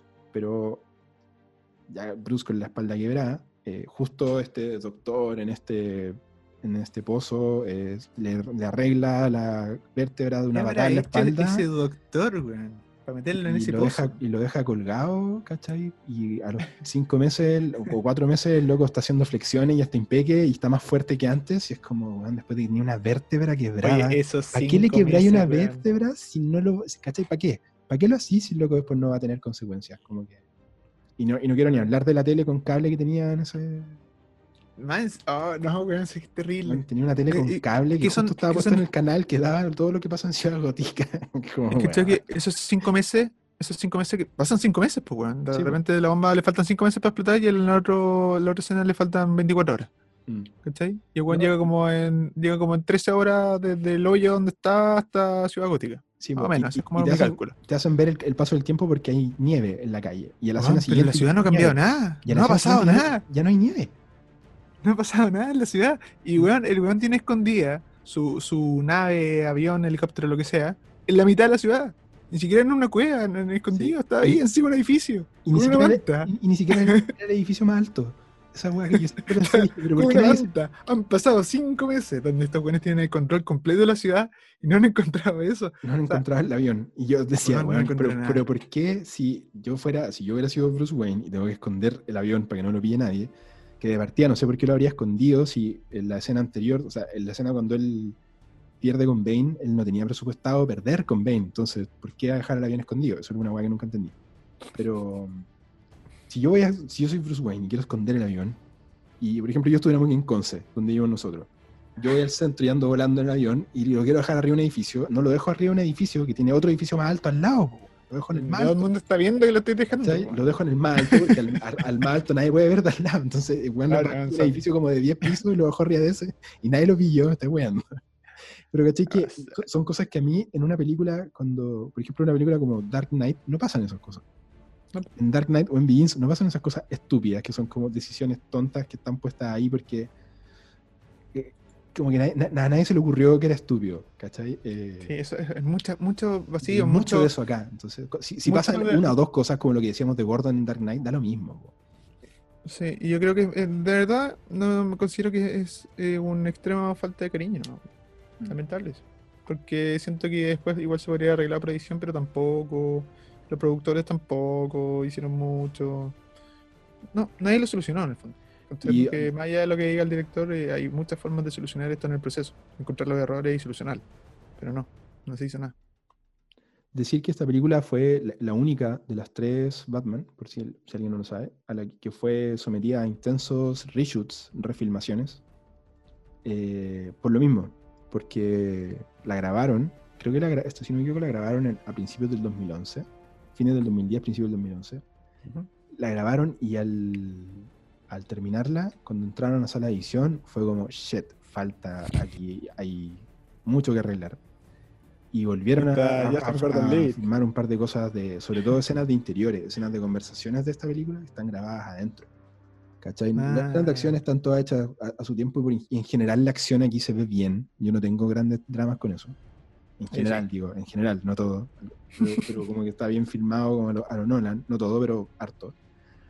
Pero hay conversaciones que se sienten como reshoots, como escenas que las pusieron ahí como para darle como... Yo, yo creo que sobre todo las de Blake, por ejemplo, hay una, una escena que yo me di cuenta al toque que es reshoot, que es como cuando eh, Blake está hablando con Gordon y, y Bane dice en pantalla que lee la carta y que dice que es mentira lo de Harvey Dent. Ah, ya, sí. Y Blake con, con Gordon tienen como una conversación que debería ser como una conversación súper épica, pero en realidad como que te da absolutamente lo mismo. Sí, no es como Eh, una pelea que como que el hijo le dice, ay, siempre confío en ti y me sigue esto ahora. Y me dice, Claro. Y, y debería importar de este weón que conocemos hace cuatro escenas atrás, entonces como que... Sí, ¿qué importa tu opinión, culiada? Si al otro lo banco hace tres películas, loco. Sí, pues yo no entiendo por qué tomó la decisión, pues, ¿cachai? Como que han vivido todos tranquilos los últimos siete años porque el loco hizo eso, me lo voy a cuestionar tú, un pendejo que apareció hace dos minutos. Pero fuera de eso, Ah. yo, esa esa escena, por ejemplo, de reshoot, ¿cachai? Esa se grabó después. Entonces me doy cuenta por qué tiene tantas pifias, porque tiene mucho grabado post, y eso Sí. siempre es un problema. Ah, Yo tenía algo importante que decir con respecto a, a la policía en esta película. Sí, sí, que eh, es lo que.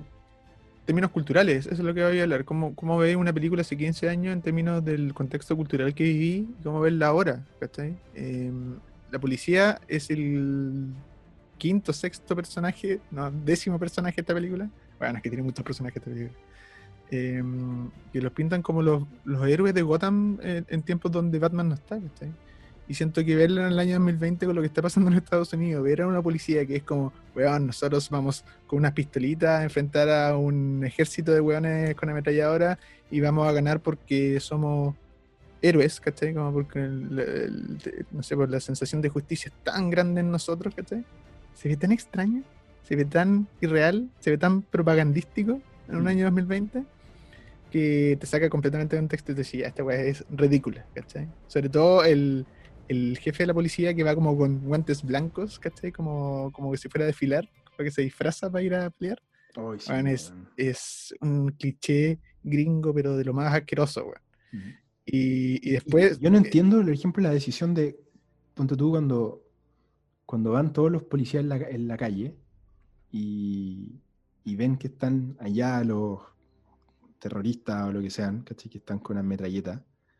Lo bueno van como unos palos, así. Bueno, ¿y por qué corren? Yo no habría corrido cagando para allá donde va un lote de locos con metralletas. O sea, me habría puesto detrás de un bote de basura y habría disparado mi pistola. Ah, porque, ah, porque Porque aparece el avión de Batman, po. Sí, po, Aparece pero el lo avión que de- y ahí los weones se, se invalentonan, po. Pero el avión de Batman no ayuda mucho porque podría pero... Yo pensé que se iba a echar a los, a los autos. Y no, no se echa como, como, un par de cañones de los tanques y sí, pues, le rompe los cañones a los tanques y después todos corren hacia en dirección a los locos que tienen metralladoras que debería haber caído la primera línea de los primeros 10 weones. Deberían haber caído todos. A esa distancia deberían haber caído todos.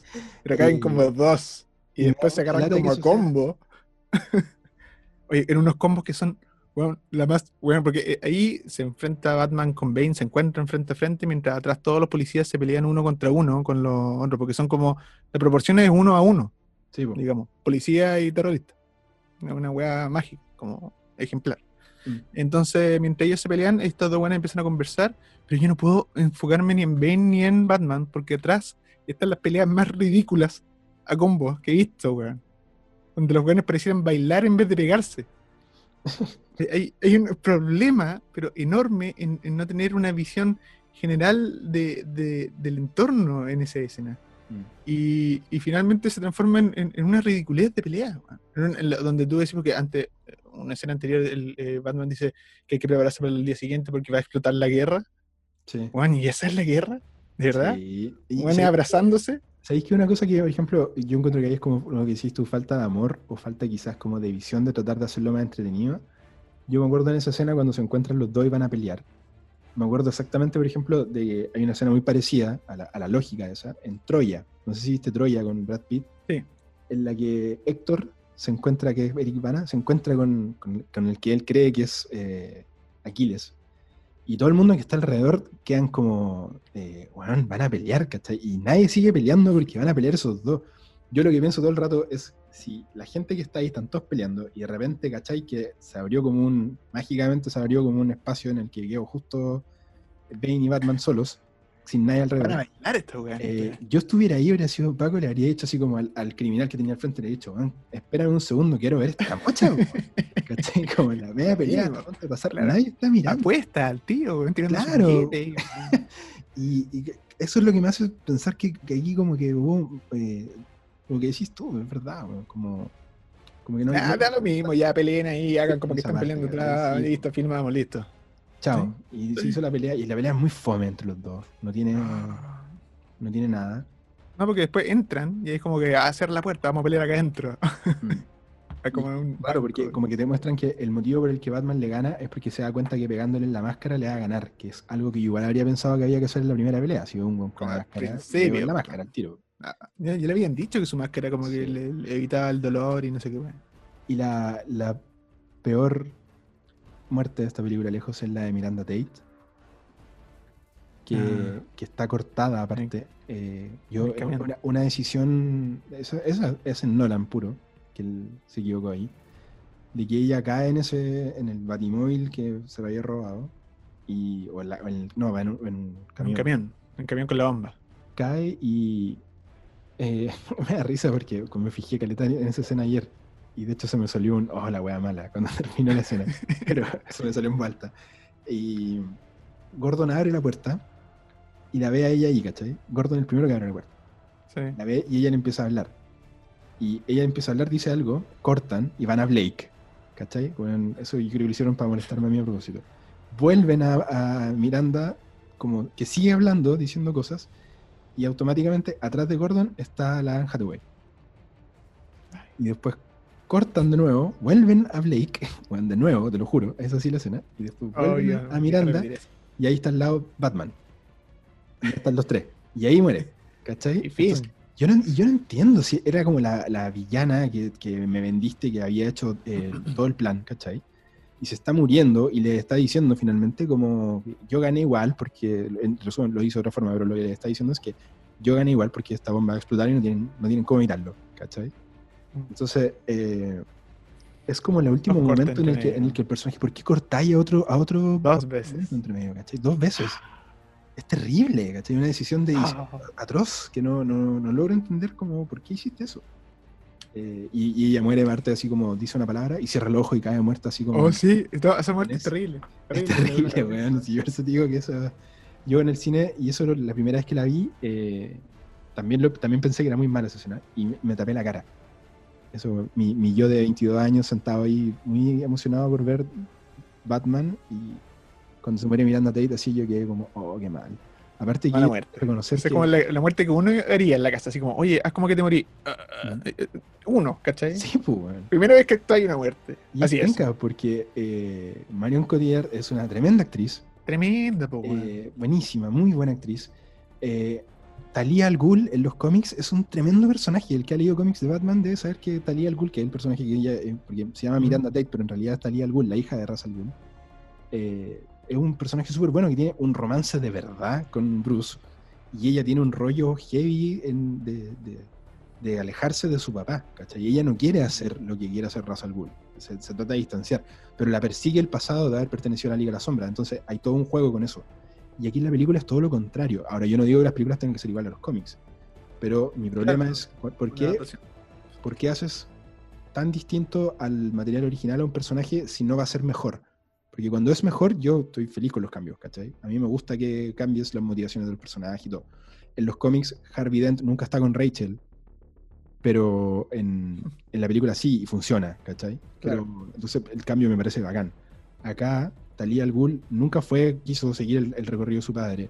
¿Por qué lo haces acá si, si no, no queda mejor? ¿Cachai? Como que me cuesta entender Besura. esas decisiones. Besura. Ah, bueno. Y la guinda de la torta es cuando al final eh, en John Blake le dicen que en realidad su nombre es Robin. Ay, eso es terrible. Sí, sí, eso es como vaya, chao. Chao, tu Es wea. como ya. Chao, tu wea. Y. Eh, Podría- eso podría haber sido al principio. Yo creo que al, in- al principio, igual le- eh, podría- eh, acuérdate- Batman le podría haber preguntado, oye, ¿cómo te llamáis? Blake. Pero Blake, ¿cuánto? Robin Blake. Listo. Y uno habría dicho, ah, bueno, es Robin. Chao. Cáchate. Claro. Y- Y, ahí como co- que lo querí desde un principio. Claro, le tenéis más buena, porque caché que es Robin, y, entonces- pero te lo dicen al final como un reveal y es como. No sirve, no sirve. Es Ahora, solamente equivalable cuando le dicen Han Solo, a Han Solo, la película de Han Solo. Ay, qué basura, es ah, como eso, solo. es como eso. Ah, Ah, Han Han Solo, Solo. Han Solo, ok. Basura. Eh, ya, pero cosas destacables del final, la actuación y, y eso de Michael Caine eh, mirando la- la- las lápidas de, de Bruce Wayne y sus dos padres. Y mirar a, a las lápidas de sus papeles y dice, les fallé, no pude, llorando. Weón, es que, Hermoso. weón, Muy me saco bueno. 10 sombreros viejos eh, eh, frente a ese viejo, porque, Y es que y la- nunca. Y la música como de- salvó la película. Hasta la música de Hans Zimmer mejor ahí. Como que Sí, en ese momento sí. le pone, yo creo que el buen dijo, al fin una escena buena, y como que le metió Sí, ahí la, mejor composición que pudo, Sí. así como. Y la escena del final igual me gusta, aunque no tenga mucho sentido que esté Gatúbela ahí, cuando está en el, en el, en el restaurante y Florencia. los ve de lejos y Sí. sí, lindo. Y- Lindo porque Michael Caine es el- muy lindo. Y, me, y sabéis que artísticamente, voy a decir que solamente artísticamente, porque no por el weón que está ahí, sino que artísticamente me gusta el final de la película con el, el sucesor de Batman entrando a la, a la baticueva. Me gusta caleta el concepto, ¿cachai? Como, Ya. porque digo, Sí, como sí. digo, artísticamente mostrarlo y que la película terminara así es bacán. Habría sido bacán que el personaje me importara y lo quisiera, ¿cachai? Y hubiera sido como algo que yo dijera, que bacán que, que haya pasado como Que el él, claro. fuera él. eh, no, no- no tengo esa carga emocional, entonces por eso el final me termina siendo como que venga que sea él, ¿cachai? Pero, pero encuentro, encuentro una buena idea, ¿cachai? Como, de hecho, Sí, sí, sí. todo el rato pienso que quizás si querían hacer tanta cosa con este personaje de Blake, el loco tendría que haber salido en la anterior. Mm. Y, y lo, he pensado, lo, lo pensé harto desde ayer hasta ahora. Yo digo, eh, Blake tendría que haber estado en la, en la Dark Knight. Pero que- volvemos a, a esa conversación ficticia que, que te decía yo, pues, weón. Los productores le deben haber dicho así como, weón, Sí, pues. Deja la puerta abierta por si algún día querés venir y hacer otra. Y definitivamente no, eso no va a pasar. Porque No, no va a pasar. a nadie le gustó el personaje. O sea, yo creo que, bueno, si la, la gente que vio esta película cuando salió y no la vio nunca más, es imposible que se acuerden del personaje de Joseph Gordon-Levitt. Yo estoy si les digo, bueno, pero te gustó el personaje de Blake y si no lo has visto nunca más de nuevo, decir quién es ese weón. Sí, weón. John Blake. No, pues el, el John Blake. Apuesto ¿Quién? que si le preguntáis a alguien que nunca, que la vio solamente una nadie. vez, te va a decir, no, weón, ¿quién es ese weón? ¿Cachai? Así como, no me acuerdo. Ah. Terrible. Eh, Ya, nota. Nota, uff.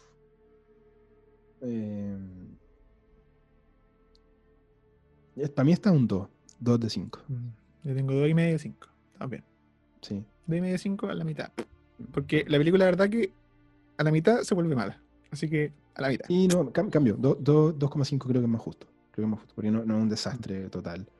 Eh, ¿No? A la mitad. Es muy decepcionante nomás, si ese es el tema. Es muy, muy. Sí, decepcionante. nada, que Todo lo que pasa podría haber sido mejor, si ese es el tema. Como. Mm, No, y venís de Dark Knight y venís también de Inception. mm, Porque finalmente venís de Inception. ¿Cachai? sí. Por mucho que no sea de la, de, de- de la saga, eh, eh, es el director el que tú estás esperando que redoble las apuestas, ¿cachai? Y no, no hay caso. mm, sí. Bueno, Eso sería. sería nuestra revisión Uh, de la trilogía de Dark Knight. Eh, yo tengo que decir que pese al final amargo que es eh, de Rises, a mí me gusta Caleta como trilogía. Y de hecho creo que si en algún momento me dan Sí. ganas de repetirme las tres, la tres igual la voy a ver. Porque Hasta la mitad. Sí, pero igual me genera como un Ah, cierre del sí. personaje. Y de hecho creo que bueno, ahí algo que se me olvidó. eh, igual me gusta Bruce Wayne en, en esta, ¿cachai? Igual me gusta el, el- el que el loco esté viejo, como herido al principio y que Ujú. decide reto- retomar el traje y todo ese viaje. Me gusta, ¿cachai? De hecho encuentro que el arco de Bruce Wayne en las tres es súper parejito. Son las otras cosas que no me resultan tanto. Pero Sí. como que encuentro que en ningún caso, por ejemplo, Christian Bale o el personaje de Batman sea lo de esta película. Sí, no, es para nada. Otras cosas. De hecho, me gusta esa resolución. Me gusta el, el hecho de, de- de verlo sacrificarse y que después tú digas, pero este weón es tan inteligente, es tan eh, Bruce Wayne para sus weas que de alguna manera se lo arregló para seguir vivo y, y irse, ¿cachai? Y sigue un poco el consejo que le da Alfred. po. Como Sí. de que Alfred No, dice sí. que nunca quiso que volviera a Gótica, sino que Sí, tienes razón, esa es otra cosa buena, la voy a anotar. sí. Eso sí igual funciona. Pero a mí en a general, hacer- como, como trilogía, me gusta Caleta. Encuentro que tiene dos puntos muy altos en las primeras. La segunda, que obra maestra, me gustó. La tercera, decepcionante, como la gran mayoría de las terceras partes en general. Con excepciones honrosas por ahí, pero en general las terceras nunca son tan buenas como las anteriores. Excepto en el Señor de los Anillos. Eso. Sí, excepto el Señor de los Anillos, que, que puede que sea nuestra próxima reseña. ¿eh? Yo Sí. esa trilogía me la vería alguien- feliz. Señor de los Anillos. Parece que alguien puso las dos torres. Pero la del Hobbit no, sí, pues, Señor de los Anillos. No, no, olvídate esa weá. no. Sí, trilogía, yo, a mí me gustaría saber si es que a la gente le interesa unos retro reviews, pero más retro. Onda irnos como a los clásicos ochenteros noventeros. Sí. Ochenteros no, quizás ochenteros no, pero noventeros. ¿Cachai? Como de repente tomar una película como Jurassic Park y ver qué tan bien ha envejecido. ¿Cachai? mm, O películas que tú encontrás muy buenas, pero que de repente tienen temáticas que han envejecido muy mal. sí, pues. No sé. A mí, yo a mí igual me gustaría hacer eso. Y creo que también podríamos hacer ahí seguimientos de algunos personajes de la historia del cine. Como. Bueno, ahí, ahí lo vamos viendo más adelante. No, no prometamos cosas que no sabemos si vamos a poder cumplir. Aprendamos a organizarnos nosotros Sí, dos. organizarnos primero y después Empezamos a proponemos. Sí, Estamos, eso. ¿o no? sí. Bueno, les damos las gracias a todos y todas por haber escuchado. Espero que les haya gustado. Déjenos en los comentarios si es que están viendo esto en YouTube. ¿Qué les parece? ¿Qué piensan de estas películas? ¿Están de acuerdo? ¿En desacuerdo? Yo creo que nuestra, nuestros comentarios de Dark Knight Rises, si la gente está escuchando esto, va a ser altamente conflictivo porque esa película le gustó mucho a los fans. Mucho, sí, la defendieron, pero Véanla ahora. Un ejemplo Antes de de... mirar. Véanla ahora. Véanla en el 2020. Ya no es tan buena. Sí. Yo también tenía la sensación antes de volver a verla que la película era muy buena. Hasta que la vi de nuevo. Mm. Así que Dark Knight Rises es uno de los buenos ejemplos de fanboy en la historia, porque los fans la defendieron, pero así, caliente partido, onda, no, Sí. bueno, no, así es bueno y no sabéis nada, no, es que el cómic y no sé qué, pero sí, sí. Véanla de nuevo. bueno, ahí nos dejan sus comentarios, eh, les damos las gracias por escuchar y nos vemos en el siguiente programa de Fanboys.